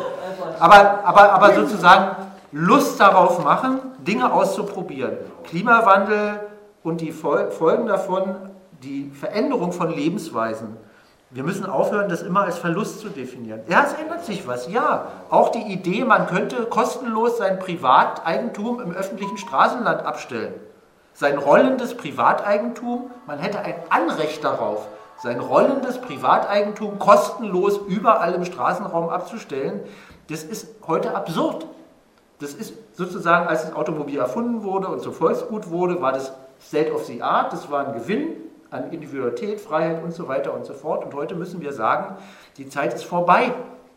Es gibt kein Recht auf kostenloses Abstellen, auch kein Recht auf kostenpflichtiges Abstellen. Es gibt überhaupt kein Recht, sein Privateigentum im öffentlichen Straßenraum abzustellen. Gibt es nicht. Und damit, so in diesem Paradigma muss man auflösen. Und da muss man aber Alternativen äh, für Gemeineigen, was heißt eigentlich, die Straße gehört uns allen? So, wie gehen wir damit um? Das muss man positiv denken. Was heißt eigentlich Mobilität in einer urbanen Mobilität ohne eigenes Auto? Heißt es, dass ich nie mehr ein Auto fahren darf, dass ich nie mehr ins Umland kann, an den Wandlitzsee? Nein, heißt es nicht, weil wir müssen Carsharing sozusagen integrieren in unser öffentlichen Personennahverkehr. Ich möchte, dass die großen Wohnungsbaugesellschaften in ihren Aufgängen in Spandau und Marzahn, die sollen Autos für die großen Blöcke bereitstellen. Wenn Sie sich einen Aufgang nehmen in Marzahn oder sonst wo, da waren wohl 30, 40 Parteien in einem Aufgang. Die haben dann alle ihre Autos vor der Tür. Du kannst aber heutzutage mit der Technik über eine App, über alles Mögliche identifizieren, wer braucht eigentlich wann ein Auto und dann stellt man sozusagen die Mobilität zur Verfügung. Das geht alles. Die technischen Lösungen sind längst da. Allein es fehlt sozusagen noch an diesem wir machen es jetzt. Also diese, wir haben diesen Zwang, diesen, diesen, diesen, diesen Punkt noch nicht überwunden. Also manche haben den überwunden, viele noch nicht überwunden. Manche sagen, stecken den Kopf in den Sand, ist auch ein Teil der Bevölkerung geht immer so. Aber dieses sagen, hey, Kinder, wir, ne, wir schaffen das. Dieses Wir schaffen das mal übertragen auf den Klimawandel. Wir schaffen es nicht. Aber, aber Sie, Sie kennen das Ding mit dem, wenn, wenn ich wüsste, dass morgen die Welt untergeht, ich würde trotzdem noch einen Baum pflanzen, oder? Was für einen? Nein. Ja Nein, aber so, so kann man ja nicht leben. Man kann ja nicht leben äh, mit einem Fatalismus. Wir wissen auch nicht, ob wir es schaffen. Wir, haben, wir, haben, wir hatten noch nie die Kontrolle über das Klima. So, wir haben sie auch künftig nicht. Wir wissen nicht, was passiert. Aber wir wissen, was wir tun können. Und das, was wir tun können, das sollen wir auch tun. Ob es reicht, wissen wir nicht. Wir wissen es einfach. Wenn wir auch noch freie Kieze ja. haben, da haben wir auch eine bessere, bessere Luftqualität. Beispiel, man muss ja nicht alles einmal lösen, also auch genau. lokal das Leben verbessern. Ja, ja. Lebensqualität. Vor, vor allen Dingen haben wir eine Energiewende, die dadurch begründet wird, dass zu viel CO2 ausgestoßen wird. Deswegen steigen bei mir die Preise für Elektroenergie in zehn Jahren aufs Doppelte. Mhm, nicht deswegen. Die werden, wenn wir jetzt noch weitere Steuern auf CO2 ausführen, werden die weiter steigen. Aber das ist wieder ein anderes Thema. Das ist wieder, ich, bin bei, ich bin bei Ihnen, dass die, dass die Klimawende, dass die Klimawende nicht der private, äh, nicht von der Bevölkerung bezahlt werden darf. Ich finde das falsch. Ich bin dafür, dass Gesetze gemacht werden, die den CO2, die die Unternehmen verpflichten, den CO2-Ausstoß Stück für Stück zu reduzieren. Und dass das nicht über Preise gemacht wird. Das ist falsch. Weil am Ende immer die Reichen können sich weiter leisten, äh, zu machen, was sie wollen. Und wenn du sozusagen Klimaverschmutzung über individuelles Verhalten bepreist, dann schaffst du eine neue Ebene der Klassengesellschaft. Dann können die Reichen weiter rumdrecken und die Armen können sich kein Auto mehr leisten. Das ist der falsche Weg über Bepreisung. Das wollen sie ja. Das ist ja schlimm, wenn sich kein Auto mehr leisten. Herr Grosch? Ja, ich hätte jetzt keinen. Kurz dazu was sagen und dann aber tatsächlich wieder ganz scharf zurück zum Thema kommen. Ähm, kurz meine Geschichte, ich mache seit, seit äh, sieben, acht Jahren mache ich einen Gemeinschaftsgarten in Wedding, das Himmelbeet. Das heißt, da ist so ein ökologisches Grundgerüst schon seit einer ganzen Weile vorhanden in diesem Kopf. Trotzdem gab es letztes Jahr, hatte ich hatte, das war dann sozusagen mein Weg, sehr schnell und sehr scharf in den Klimaschutz hatte ich dann so zwei, drei Zahlen abgekriegt und habe dann sowas wie einen Burnout gehabt. Ich musste mich dann vier Wochen krank schreiben lassen. Und eine dieser Zahlen ist der Erdölturm, den Sie vielleicht kennen alle. Das ist der Erdölturm, der ist 100 ähm, mal 100 Meter und 1,6 Kilometer hoch. Das heißt, da passt der Berliner Fernsehturm ungefähr, ich weiß 12, 14, 16 Mal rein. Das ist die Welterdölproduktion pro Tag, jeden Tag. Das sind 500 Supertanker, das sind, 1, das sind 16 Milliarden Liter Erdöl, das sind 2 Liter für jeden lebenden Menschen, die jeden Tag produziert werden. Davon gefördert werden, die nicht produziert. Erd, also, Benzin, also Erdöl, verfügbar gemacht. das ja. verfügbar gemacht wird. Das verfügbar gemacht. Exakt. So, und jetzt lasse ich mich kurz mal ausführen, das sind zwei Liter für jeden lebenden Menschen. Wenn ich Bundesbürger bin oder in irgendeiner westlichen Demokratie lebe, kriege ich von diesen kriege ich 6 bis 10 bis 15 Liter. Wenn ich in Somalia lebe, kriege ich einen Fingerhut voll. Das ist die globale Gerechtigkeit. Und also auch wenn ich als Bundesbürger in den Wald gehe und baue mir eine Hütte aus, aus Plastik und Holzresten, bin ich immer noch bei 5 Litern von diesem Erdöl. Weil es für mich eine Bundesbahn gibt, weil ich einen Brief in den Briefkasten schmeißen kann, wenn ich krank werde, gibt es ein Krankenhaus, mich, weil es eine Grundversorgung gibt. Das, hat, das macht für mich sozusagen klar, wo wir eigentlich hin müssen. Wenn wir wirklich so eine globale Klima, Klimagerechtigkeit haben wollen, wir müssen zu den zwei Liter. Das, und da glaube ich, das ist den meisten Menschen nicht klar. Da kann man, also Fleisch und so, das ist irgendwie alles gut und schön, aber da, das ist tatsächlich, da steht eine Zeitenwende an. Und solange wir das nicht verstehen, brennt die Welt immer mehr und wir fragen uns, warum klappt das nicht? Das, weil wir diese Zahlen nicht im Kopf haben. Die Parallelität der Zahlen. Und jetzt komme ich wieder ganz scharf zurück, wie angekündigt, ich, Sie waren vielleicht auch bei der Veranstaltung, die Vorstellung der Machbarkeitsstudie mit Vattenfall und Frau Günther zusammen. Wir haben gerade über die Sanierung, also beim CO2-Ausstoß für Berlin gilt in etwa die Hälfte des CO2-Ausstoßes geht in den Gebäudebereich, nur die Wärme. Äh, Berlin möchte ja gerne seine Kohlekraftwerke abschalten, und zwar so schnell wie möglich. Es gab vier Kohlekraftwerke in Berlin, eins ist jetzt umgewandelt in Gas, das ist Klingenberg. Die anderen drei, wenn es nur um den Strom ging, wäre kein Problem geschenkt. Würde man die morgen abschalten, kann man aber nicht. Berlin hat das größte Fernwärmenetz Europas oder weltweit. Das heißt, die können die Kohlekraftwerke nicht abschalten, weil die Leute ja. dann im Winter nicht mehr heizen können. Das ist der Hintergrund. Also die Hälfte des CO2 Berlins geht in die Wärme der Gebäude und ein anderer riesiger Batzen ist in den beiden Flughäfen oder in den, ja, in den beiden Flughäfen Schönefeld und wobei Schönefeld, glaube ich, nicht in die Berliner Bilanz oder nur bedingt reingerechnet wird. Aber, nee, das liegt doch außerhalb. Ja, also das sind die großen Batzen, das sind die wirklich großen Batzen. Wenn dann mal Theke zu ist, wenn dann recht, ob es Fleisch ist oder nicht, das ist sozusagen mein individueller Beitrag, aber rechnerisch. Auf Einsatz. Dass wenn Sie im Jahr dreimal fliegen, dann ist es egal, ob Sie Vegetarier sind oder nicht. Das ist, Fliegen ist der Batzen. So, und jetzt ganz kurz wieder zurück zu dieser, diese, äh, und bei dieser Vorstellung des, ähm, der Machbarkeitsstudie Kohleausstieg. Da, war, da waren zwei Prämissen dabei. Also man hat gesagt, ja, es klappt, bis 2035 können wir aus der Kohle rausgehen. Prämisse 1 war ein CO2-Preis ab 2025 von, ich glaube, knappen 100 Euro, die da sozusagen zugrunde gelegt wurden. Und Prämisse 2 war eine Sanierungsquote von 2,1 und, also, und Sie wissen, wir haben faktisch 0,6 im Moment. Das heißt, eine wie aus dem Hut gezauberte Verdreifachung der Sanierungsquote, die Frau Günther da zugrunde legt. Ähm, wie kommt sowas zustande? So eine Parallelität. Also so eine, ich habe hier die Wirklichkeit und da habe ich so einen Wunsch. Frage 1, Frage 2, ähm, der Senat hat jetzt die Klimanotlage ausgerufen, jetzt folgen dann die Konkretisierung, hat man sie auf Bezirksebene angesprochen in einer Form, dass man zum Beispiel sagen würde, äh, liebe Leute, es geht jetzt tatsächlich um die Wurst, wir haben jetzt die nächsten zehn Jahre, um das Ding zu drehen. Eine Maßnahme ist sozusagen ein, ein runder Tisch. Der Senat setzt sich mit den Bezirken nochmal sozusagen schwerpunktmäßig zu diesem Thema an einen Tisch und wir gucken uns gemeinsam nochmal die Kanäle an, wo hakt es, warum funktioniert es nicht Stichwort BIK, da ist ein 90 Millionen Fördertopf seit 2016. Der läuft formal bis Ende nächsten Jahres. Bisher sind, ich glaube, 3,1 Millionen abgerufen. Das heißt, das Geld fließt nicht ab. Das Geld gebe ich in die Zivilgesellschaft.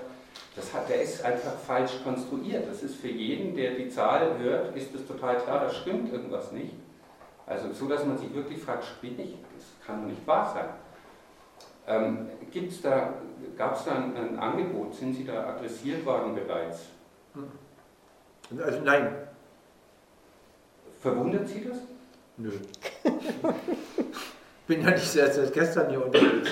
Aber ich meine, das ist ja auch Ihre eigene nee. Partei, die sowohl im Senat, also. Ja, na, natürlich, ja, aber was soll ich denn dazu sagen? Also, Frau, Frau, Frau Günther ja, hat jetzt viele Aufgaben. Sie soll die Verkehrswende in, mhm. äh, auf die Schiene setzen, sie will die Klimawende in die Schiene setzen. Frau Günther ist, äh, kommt nicht aus Berlin, kennt die Berliner Verwaltung nicht, ist da jetzt seit drei Jahren gerade mal an Bord. Ähm, also mich, mich wundert das nicht. Ja, der, den besten Staatssekretär, den sie jemals hatte, den hat sie, äh, Herr Kröchner musste leider gehen. Ja, aus unterschiedlichen Gründen. Das für ein Witz. So, das ist ja jetzt egal. Ich darf ja meine Meinung sagen, oder? Ähm, der Baumfeldkirchner, ja. Ja, der Baumfeldkirchner. Ähm, aber der war ja dort Staatssekretär für Verkehr und nicht für Bäume. Ähm, was ich sagen will, ist, dass jeder Senator, jede Senatorin oder die meisten von denen jedenfalls sind mit ihren Aufgaben so, mit ihren unmittelbaren Aufgaben so ausgefüllt, mhm.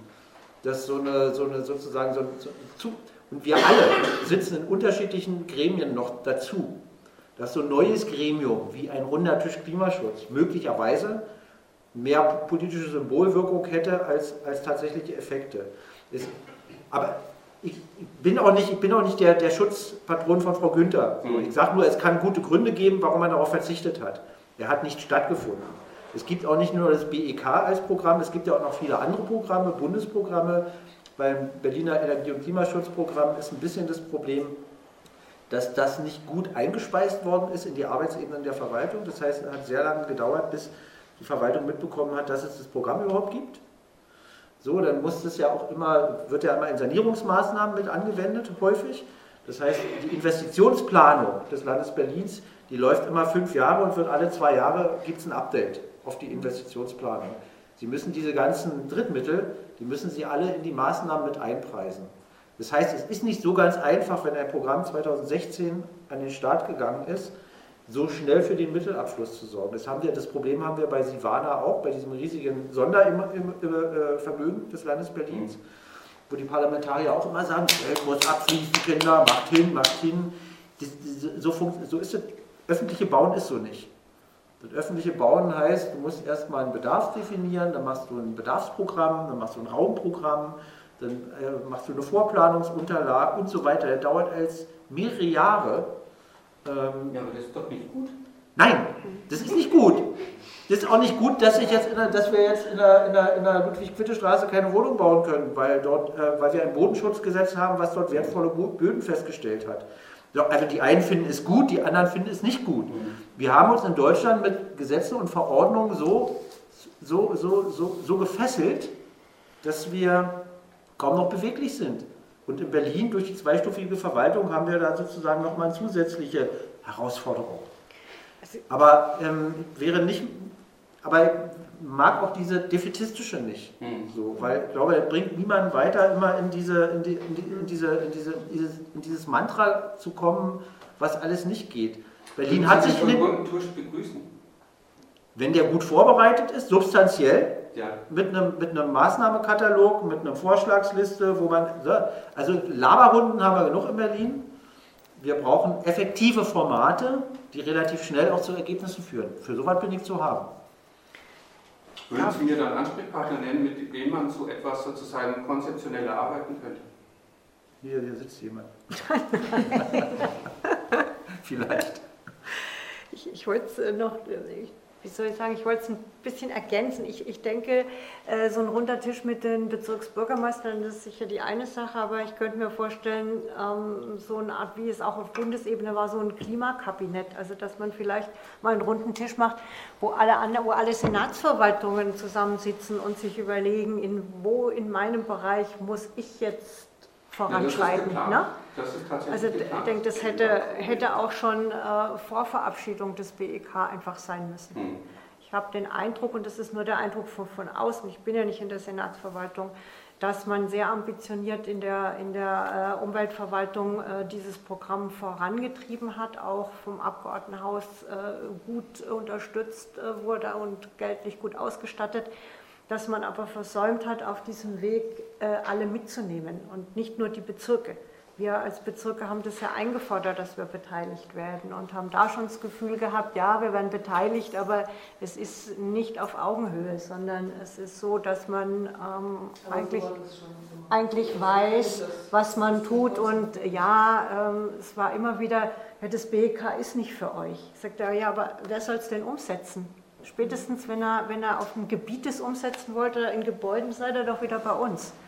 Aber das hat lang gebraucht. Neue Gesetze brauchen, ja. neue Gesetze, um den neuen Herausforderungen wirklich sinnvoll begegnen zu wollen. Dass die, die was machen wollen, auch die Möglichkeit haben. Ja, und ich denke, in die Richtung wäre mein Vorschlag, dass man eben die Bezirke nicht auf die Antragstour leitet, stell mal einen Förderantrag aus dem BEK, wo man auch wieder ein halbes Jahr beschäftigt ist sondern dass man ihnen ein Budget gibt, dass man zum Beispiel eine Kooperationsvereinbarung macht mit den Bezirken, die sagen so, was wollt ihr an Klimaschutzmaßnahmen, was, was wollt ihr machen? Eine kleine Skizze, also mit Gottes Willen jetzt nicht wieder bis hinten mit Geld ausgereizt, wo, für welchen Nagel ich wie viel Geld brauche, sondern wirklich grob, wir wollen unseren Fuhrpark umstellen oder wir wollen an die Gebäude ran und wollen dies und jenes und dann ein, ein, ein, Budget, das, das halt auch nicht nur in einem Jahr, sondern verlässlich vielleicht für zwei Jahre im Haushaltsplan ist, wo man auch dann planen kann, wo man Ausschreibungen machen kann, wo man vielleicht auch äh, ähm,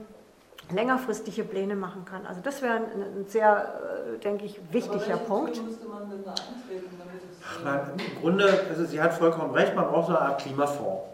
Ja, wo man ähnlich Aber Herr Bernd, wer, wer ist dafür verantwortlich? Naja, der Senat. Wir sind ja nur Geldempfänger. Wer im Senat? Das entscheidet der Senat. Im Senat entscheidet nicht einer alleine. Das ist mir schon klar, aber. Ja? Also natürlich fachlich zuständig wäre die Umweltverwaltung, sowas zu konzipieren, fachlich zuständig. So. Ähm, aber entschieden werden muss es im Senat. Die streiten sich ja immer, das meine ich jetzt auch nicht despektierlich, weil das normal ist. Ja, alle zwei Jahre wird ein Haushalt beschlossen, dann steht eine bestimmte Summe zur Verfügung und jeder hat seine Prioritäten. Ja, der Kultursenator hat sein und so weiter und so fort. So. Das heißt, letztlich müsste sich der Senat darüber einig, Senat darüber einig sein, dass der Klimaschutz einen ähnlichen Stellenwert bekommen muss wie der Mietendeckel, wie der Schulneubau, wie der Radwegeausbau, einen Klimaschutzfonds einrichten und dann über sehr unkomplizierte Wege sagen, okay, wer, wer als Bezirk ein ambitioniertes Projekt hat, was er aus seinen laufenden Mitteln nicht bestreiten kann, der kann sich hier mit einem ambitionierten und effektvollen, ne, muss einen Effekt nachweisen, was ist der Effekt davon für den Klimaschutz und dann das aber auch finanziert kriegen und nicht über 3000 Abrechnungs- und Prüfschleifen. Das ist, ja, das, ist ja die, das ist ja das Problem, was wir in Berlin haben.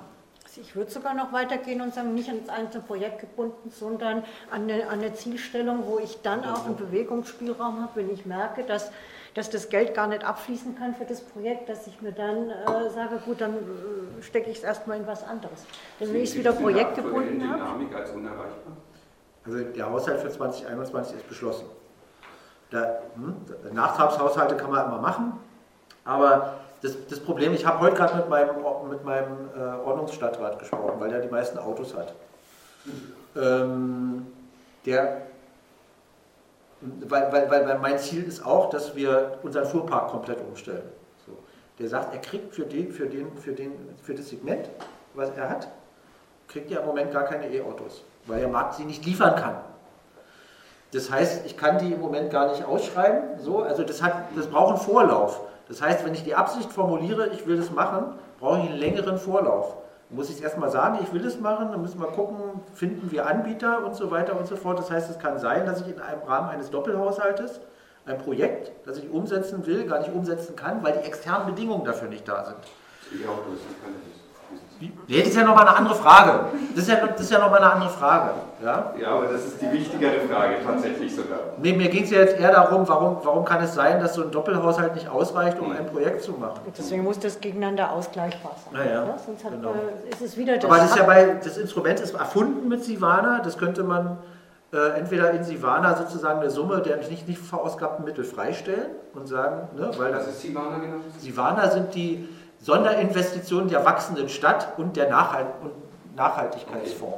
Mit Frau Genau, weil diese Gelder, die sind gebunden, ist ein Sonderhaushalt, der ist außerhalb der Zweijährigkeit des Berliner Haushaltes. Die Gelder müssen auch nicht in den zwei Jahren ausgegeben werden. Ähm, die liegen dort bereit für Investitionen, eigentlich für die äh, Bedürfnisse der wachsenden Stadt. Und das, der ist in dieser Hinsicht besser äh, konstruiert, sodass ja, der ist im Grunde, der ist im Grunde leichter. Ja, das Problem ist, dass auch dort gibt es ein Sivana Lenkungsgremium, mhm. auch dort muss der Hauptausschuss über jede einzelne Maßnahme entscheiden, aber es ist sicherlich besser und schneller verfügbar im Grundsatz. Ja. Möglicherweise als das BEK, aber da bin ich jetzt nicht der Experte für. Ich bin nicht Ich kenne mich jetzt mit Sivana nicht aus. aber bei Sivana ist es relativ einfach. Wir melden jedes Jahr Sivana-Maßnahmen an. Mhm. Dann wird geguckt, wie viel Geld kann verteilt werden und dann gibt es äh, eine VPU muss schon vor, also eine Vorplanungsunterlage muss schon da sein, nicht nur Wolkenkuckucksheim. Ähm, der Bedarf muss irgendwie nachgewiesen werden und dann gibt es aber relativ schnell eine Förderzusage, wo man dann auch mitarbeiten kann, weiterarbeiten kann. Und wenn man im Prinzip gäbe es die Möglichkeit zu sagen für den Senat und das Abgeordnetenhaus, ähm, weil sowieso nicht so viel abfließt aus Sivana, wie wir uns eigentlich gedacht haben, stellen wir jetzt für die nächsten fünf Jahre mal diese Summe frei von den normalen Investitionen und stellen sie zur Verfügung für Maßnahmen des Klimaschutzes. Ist im Prinzip machbar, ist eine Frage des politischen Willens. Wenn es da ein Role Model gibt, dann ist das total wertvoll.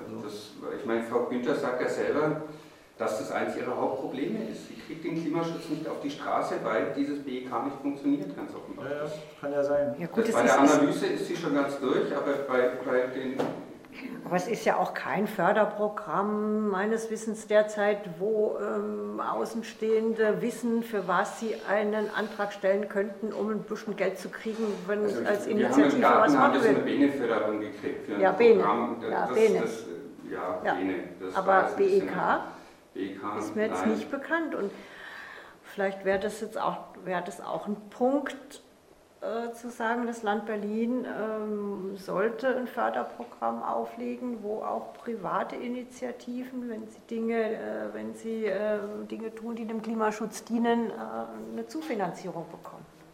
Meines Wissens funktioniert es im Moment im Bereich Ernährung, in dem die Senatsverwaltung für ähm, äh, Stadtentwicklung. Nee, nee, nee, Verbraucherschutz, das gehört ja noch mehr dazu. äh, fällt mir jetzt nicht ein, auf jeden Fall, da, Verbraucherschutz ist ja zuständig für, für diese äh, ähm, Ernährungssachen. Äh, die stellen einen Antrag bei der Senatsverwaltung für UVK zum UVK, Thema. Also Verbraucherschutz ist ja Herr Behren, das ist ja Justiz. Genau, genau die. Justiz und, mhm. und Verbraucherschutz. Ja, ja, genau. Ne? Und nochmal irgendwas. Ja, das kann sein. Na, jedenfalls äh, stellen die, hat mir die Kollegin erzählt, äh, stellen die einen Antrag bei der Senatsverwaltung für äh, Umwelt, also vom Referat Klimaschutz aus dem BEK. Dann bekommen die diese Mittel und die verteilen sie dann an Initiativen. Also so hat man jetzt da eine Möglichkeit gestrickt für diesen Bereich. Und das zeigt schon, dass es von vornherein nicht vorgesehen war, denn sonst hätte man ja diesen Topf auch schon so äh, konstruieren können. Man muss, man muss dazu noch mal ein, eins einschränkend sagen, äh, weil es geht ja immer um Steuergelder. Das heißt, wenn Gelder von der öffentlichen Hand zu kriegen, kann nie ganz unbürokratisch sein. Nein, das muss auch ein Förderprogramm geben. Weil du musst ja, wenn, wenn du sowas öffnest für private Initiativen, was ich total begrüße, aber dann müssen die ja abgeklopft werden auf Seriosität, auf Fähigkeit, die Gelder überhaupt zu verwenden äh, und so weiter. Es wird doch irgendwann alles wieder geprüft durch den Landesrechnungshof. Das heißt, so ganz fix mal eben nein, Geld nein, rauswerfen, nein, das werden sie mit keinem Programm hinkriegen. Ein bestimmter Bürokratismus ist da einfach ja. eingeschrieben. wir sprechen über 3 Millionen von 90 Millionen von 5000 Euro raus für die E-Mobilität. Das sind andere Ebenen, über die wir da reden. Da haben, Sie, da haben Sie recht, da haben Sie recht, die Bundesregierung. Ohne, ja, ohne Bedürftigkeitsprüfung. Ja, ja, aber für uns Normale geht es nicht. Nein, das ist klar. Das, das muss dann äh, im Rahmen der Zuwendung passieren. Das ist auch eine umfangreiche äh, äh Geschichte, aber es äh, ist zumindest eine Möglichkeit. Dazu braucht es aber ein Förderprogramm, weil wenn jetzt 100 Leute einen Antrag stellen und nur für 80, äh, für 80 Projekte ist was da, dann muss ja eine Entscheidungsgrundlage dafür sein, wie, warum kriegen 80 was und die, die anderen 20 nichts. Aber und sowas ist, das ist leistbar. Also nee, das, ne, das, natürlich ist es das, leistbar. Das muss erst, nee, ich wollte damit nur sagen, das, das gibt es im Moment nicht und deswegen gibt es die Möglichkeit auch nicht. Ne? Ja. Man kann sowas ja auch teilen, dass man sagt, man macht einen Klimaschutzfonds für die öffentlichen äh, äh, Akteure, für die öffentlichen und man macht einen Klimaschutzfonds für die Zivilgesellschaft. Ja. Ich denke, das wäre ein zweiter von, von Unternehmen über Privatinitiativen bis Vereinen sozusagen alles mit drin sein kann, ob der Kleingartenverein ist oder was auch immer. die umstellen wollen, irgendwie, wenn ein Kleingartenverein umstellen will auf Permakultur oder auf äh, bienenfreundliche Wirtschaft oder was weiß ich, keine Ahnung. Wie? Kartoffeln. Von mir aus auch Kartoffeln, wenn es hilft. Und ähm, ja, die, sowas gibt es nicht. Nee. Genau. Und das kann nur der Senat auflegen. Du wolltest noch was sagen, oder? Ja, ich wollte ja. gerne was sagen. Also ich bin es gewöhnt, äh, hierher zu kommen und der Laden ist voll. Also da sieht man schon, welche Bedeutung äh, Klimawandel in der Gesellschaft hat. Ja, von der Menge der Anwesenden. Ich bin erstaunt, dass da so wenig gekommen sind. Aber es hat Qualität und nicht die Quantität, die entscheidend ist. Äh, der Bürgermeister hat hier nach den Fakten gerufen. Und äh, Fakt ist aber, dass wir, wenn wir uns bewegen wollen oder wenn wir etwas bewegen wollen, dass wir Energie brauchen. Ohne Energie geht nichts. Und wo kommt die Energie her? Fast ausschließlich von der Sonne. So, und die Natur hat es eingerichtet, dass vor ein paar Millionen Jahren bereits Solarenergie gespeichert wurde, die wir heute nutzen. Aber es hat einen kleinen Fehler dabei, nämlich dass dann zusätzlich CO2 bei der Freisetzung dieser Energie wird zusätzlich Energie, äh, CO2 freigesetzt, das einen schädlichen äh, eine schädliche Wirkung hat. Und darum geht es an für sich, ja, dass wir dieses CO2, das zusätzlich freigesetzt wird, dass wir das gar nicht freisetzen dürften.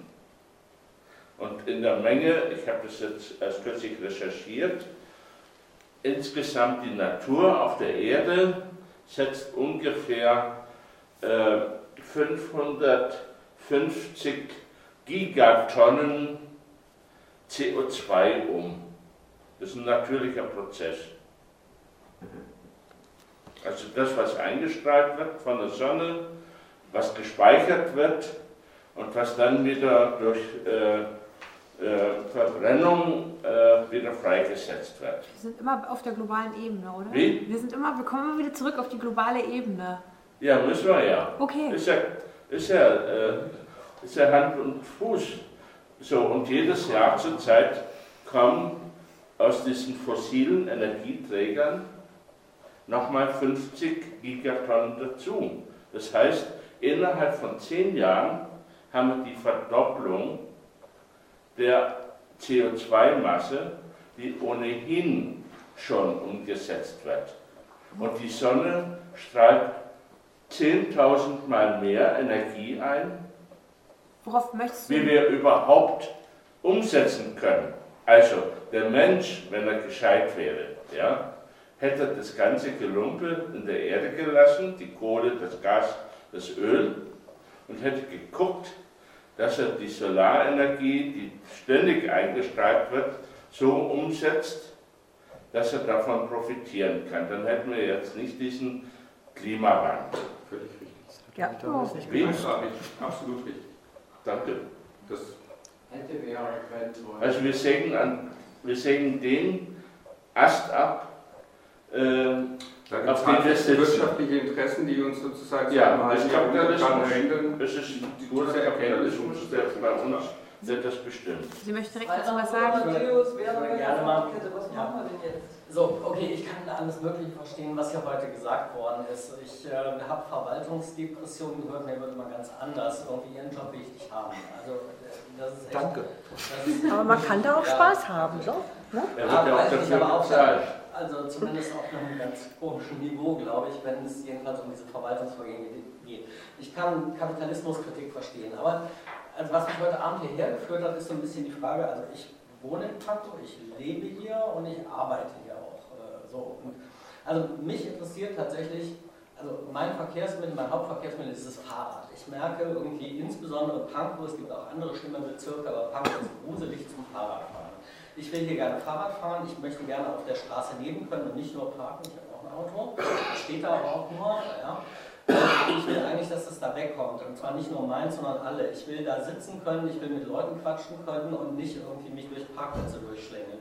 Ich möchte, wenn ich mit dem Fahrrad fahre, keine Gehirnerschütterungen durch Kopfsteinpflaster bekommen. Ähm, also, äh, das sind die Sachen, die mich hier wirklich interessieren. Ich möchte mehr von solchen Gartenprojekten wie ihres. Oder will Orte zum Leben hier. Und da glaube ich, oder da würde ich mir wünschen, äh, dass es neben den ganzen anderen erforderlichen Dingen und Berliner Politik und Verwaltungslogik, dass es hier tatsächlich konkrete Inseln gibt oder so, die größer werden, die mehr werden, in denen sowas möglich wird. Und das ist meine Erwartung auch an Bezirkspolitik.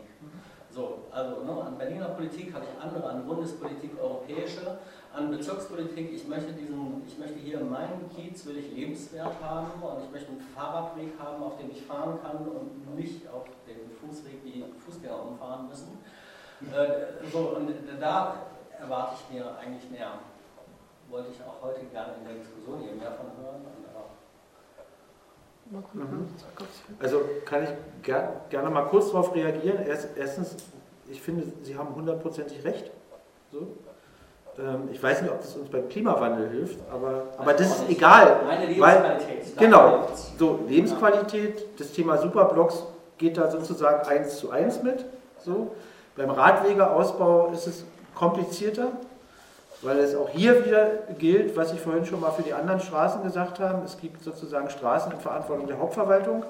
Es gibt die Nebenstraßen ähm, in Verantwortung der Bezirke. Es gibt nicht genug Planer, weder bei der Senatsverwaltung für Verkehr noch bei uns. Also wir haben jetzt zwei. Also wir haben auch nicht zugestanden bekommen, aber immerhin haben wir die Stellen besetzt. Ähm, haben wir nicht alle geschafft. Mhm. Ähm, das heißt, was ich vorhin schon mal gesagt habe, dass wir mit unserer Verkehrswende sozusagen zehn Jahre zu spät kommen, stimmt am Ende des Abends immer noch. Ähm, in, in, der, in, der, in den letzten, seit 2008, wenn Sie sich die, die, die Mobilitätsuntersuchung, die wird ja alle paar Jahre gemacht, kann man auch abrufen, der Modal Split verändert sich. Ne?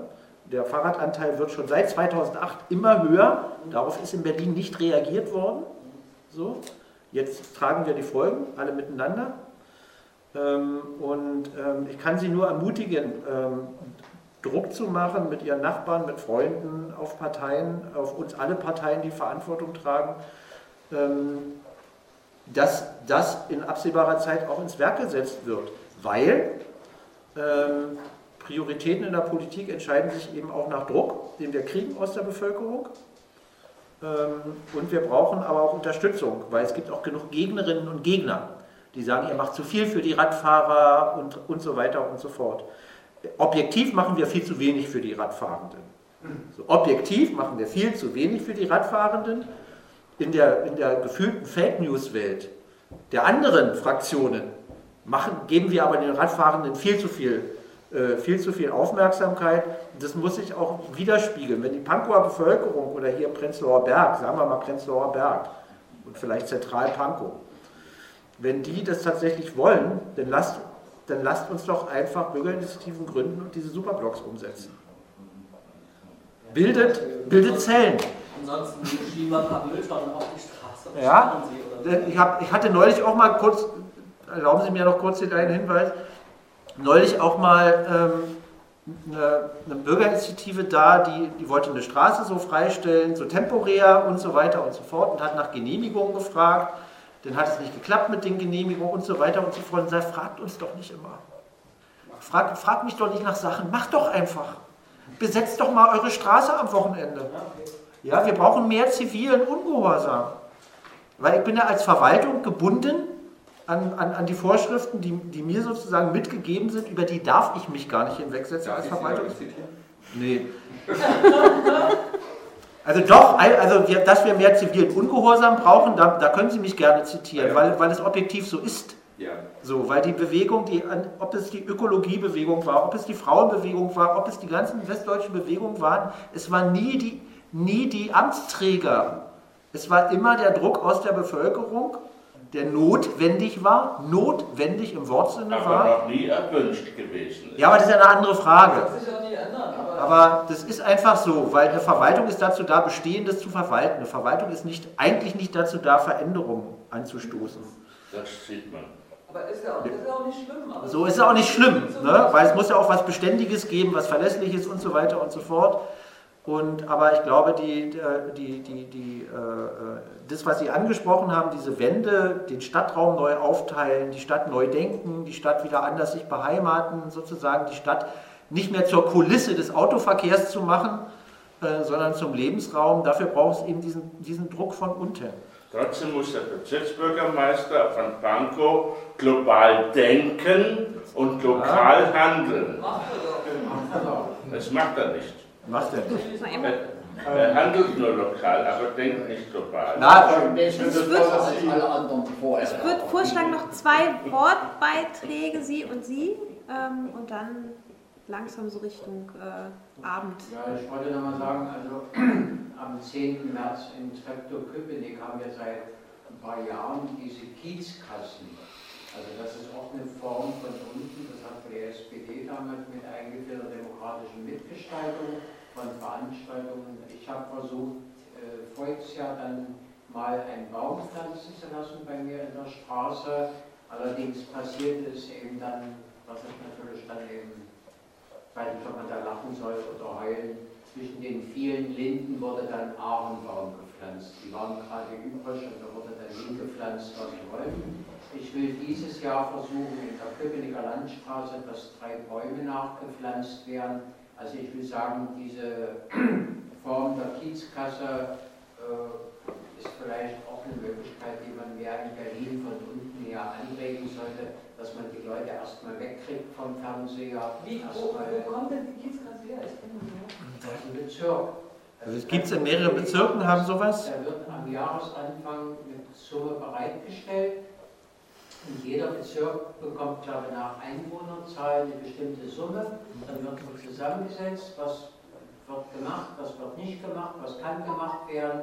Also, wie gesagt, äh, ich kenne schon seit Jahren den Wer setzt sich denn zusammen? die Bevölkerung.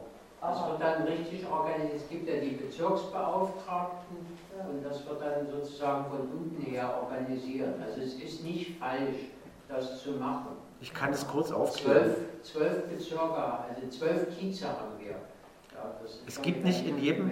Es gibt, die ich wollte bloß nochmal als Beispiel erwähnen. Gibt's nicht in, das gibt es nicht in jedem Bezirk, es gibt es in einigen Bezirken, die sozusagen sich das leisten können. Paco hat bisher nicht dazugehört. Wir waren ja noch bis vorletztes Jahr Schuldenbezirk.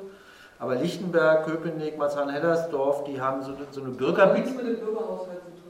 Doch, das ist sowas wie ein bezirklicher Bürgerhaushalt, die auf die einzelnen Kieze sozusagen, gab es da Sitzungen, Jurys, die Leute konnten sich was ausdenken. Genau.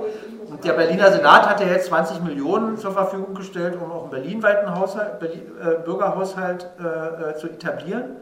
Nichts Genaues wissen wir noch nicht dazu. Wir sind noch nicht informiert über die Umsetzung als Bezirke. Aber diese 20 Millionen. In der Senatskanzlei. Ist ja an der Senatskanzlei angebunden. Frau Schäbli ist da die Staatssekretärin dafür.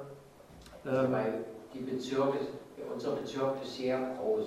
Und da wissen Sie nicht, was Sie in Schönefeld machen sollen in Altrefto. Nee, klar. Also das sind Dimensionen, ja, mhm. das muss man eben sagen. Also, ähm, also ich finde es toll, dass Sie Superblocks ähm, umsetzen wollen. Also ich wohne hier im Kleinviertel. Mhm und äh, dachte auch vor, als ich davon in Barcelona gehört habe, ich habe auch früher in Barcelona gelebt, ähm, dachte ich ja sofort, man sollte das im Kleinviertel umsetzen. Ähm, was kann man konkret machen? Irgendwie einen Verein gründen oder was? Also, hm, also es ist sowieso so. Was kann man genau? Also, also im Moment ist es so, es gibt äh, ein, sowieso einen Beschluss der Bezirksverordnetenversammlung, dass das Bezirksamt, also die, unsere Stadtentwicklungsverwaltung, soll irgendwie zwölf Kieze untersuchen. Da gehört das Gleitviertel auch mit dazu. Also es gibt bereits einen Auftrag an die Verwaltung, zu untersuchen, wo man sowas machen könnte. Das ist eine. Das andere ist, was ich mir wünschen würde oder was Sie machen können, ist tatsächlich eine Bürgerinitiative gründen. Da muss man nicht gleich zum Vereinsgericht rennen, äh, weil sind frustriert nur. Also zum einen, es gibt den Bürgerverein Gleimviertel. Es gibt ja einen Kiezverein bei Ihnen. Bürgerverein Gleimviertel, keine Ahnung, ob Sie den kennen, ob Sie die Leute mögen oder nicht, weiß ich nicht. Aber da könnte man sich mal hinwenden, die gibt es. Man kann aber auch davon unabhängig, äh, ist ja heute über soziale Medien alles kein Problem, oder man hängt im Späti einen Zettel auf oder was auch immer, eine Bürgerinitiative für Superblocks gründen. Das ist hilfreich, wenn man das von unten hat, weil wir müssen sowieso, wenn es mal konkreter wird, müssen wir in den Kiezen ja öffentliche Veranstaltungen organisieren, weil wir müssen möglichst viele mitnehmen. Und wir müssen auch die Skeptischen überzeugen, weil wir können keine Überwältigungsstrategie fahren. Nach dem Motto, es gibt eine lautstarke Minderheit, die Superblocks will, und dann drückt man das durch, das funktioniert nicht, weil dann klagen Leute und dann sind die Superblocks wieder schneller weg, als wir sie geschaffen haben. Darum müssen wir versuchen, die mitzunehmen, möglichst viele Leute. Das, was ich vorhin alles schon mal gesagt habe, aber es braucht immer einen Nukleus. Es braucht immer eine Initiativgruppe, um die herum sich dann die Diskurse organisieren können. Gerne mit unserer Unterstützung, aber solange wie sie es unabhängig von uns machen wollen, auch unabhängig von uns. Aber wir haben ja ein Büro für Bürgerbeteiligung, ähm, wo auch ein bisschen Know-how drinsteckt, äh, so Veranstaltungen zu organisieren. Und das kann man dann auch mit nutzen. Also ich muss sagen, ich, bin, ich habe vor drei Jahren mein Auto verkauft und bin viel glücklicher ohne Auto. ähm, fahre nur Fahrrad und ab und zu mal Klarstellen. Aber egal. Ähm, meine Freundin kommt aus Kopenhagen, ich bin oft in Kopenhagen. Ähm, da gibt es auch ganz einfache Lösungen. Ne? Also zum Beispiel hier fahren viele Leute, weil, weil es hier Pflastersteine gibt, ähm, fahren die Leute mit dem Fahrrad auf den Bürgersteig. Ja. In Kopenhagen haben sie einfach einen, ähm, Teile von dem Kupferstein einfach weggeschlichen, damit ja. es so glatte ja. Wege gibt, wo die Fahrräder fahren. Das kann ja nicht so teuer sein, sowas. Ne? Das ist relativ teuer, aber das, das ist egal. Das in Berlin gesehen. Ja, nee, weil es nicht gemacht hat. Das Problem das mit dem Kopfsteinpflaster kann ich Ihnen sehr leicht erklären. Die Kopfstein, alle Tempo 30 Straßen in Berlin gelten als fahrradtauglich. Und, da, und, weil, und weil sie als fahrradtauglich gelten, dürfen wir da kein Geld einsetzen, um zusätzlich Fahrradfreundlichkeit herzustellen. Das muss geändert werden, weil wir haben im Prenzlauer Berg überall im Pankow so viele Kopfsteinpflasterstraßen, die nicht benutzbar sind. Die Bötzowstraße kannst du teilweise, da kannst du nicht mit dem Rad drauf fahren, geht nicht, ist kaputt danach oder du bist kaputt. Und, und wir, müssen, und wir müssen eigentlich, wenn wir die nicht abschleifen können, was das Schönste wäre, auch denkmalgerecht wäre, man kann die natürlich auch äh, asphaltieren ein Stück weit, einen Streifen. Also es gibt viele Möglichkeiten, aber im Moment ist die Gesetzeslage so, dass ähm, die Verwaltung sagt, da wo Tempo 30 angeordnet ist, kann gefahrlos Fahrrad gefahren werden, da sind keine zusätzlichen Maßnahmen finanzierbar. Das, das ist im Moment die Situation. Ja, und das ist so eine Frage, auch eine Frage noch zu diesem lokal, ganz lokalen ähm, kann, man, kann man mit Parkraumbewirtschaftung ganz lokal agieren? Also zum Beispiel nur im Kleinkiez irgendwie die Parkpreise verdoppeln? Nee, nein, das geht gar nicht. Das geht nur einheitlich. Ähm, nee, das funktioniert nicht. Das, über, wir müssen, wir müssen das entscheiden auch nicht wir, wie viel das kostet. Da gibt es äh, Gebührenordnung dafür. Wir müssen sowieso das Auto abschaffen, weil das Mikroplastik aus Reifenabrieb ist eine Riesenmenge und unheimlich giftig. Wir dürfen keine Autos mehr fahren. Wir müssen enkeltauglich denken. Darum ist ja auch eine, die Elektromobilität ändert ja nichts an der Feinstaubbelastung. Das ist Quatsch, Elektromobilität. Ja, wenn Sie mich fragen, ja, aber ja. im Moment ist sozusagen. Fahrradfahren auf dem Kopfsteinpflaster massiert auch die Prostata. Das kann sein. Jetzt hat nicht jeder, eine, jetzt hat nicht jede von uns eine Prostata. Äh, ja, ich gehöre dazu. Äh, ich würde gerne tatsächlich an dieser Stelle langsam die Diskussion schließen. Ich hoffe, das ist in Ordnung, weil es wird wirklich sehr, sehr spät.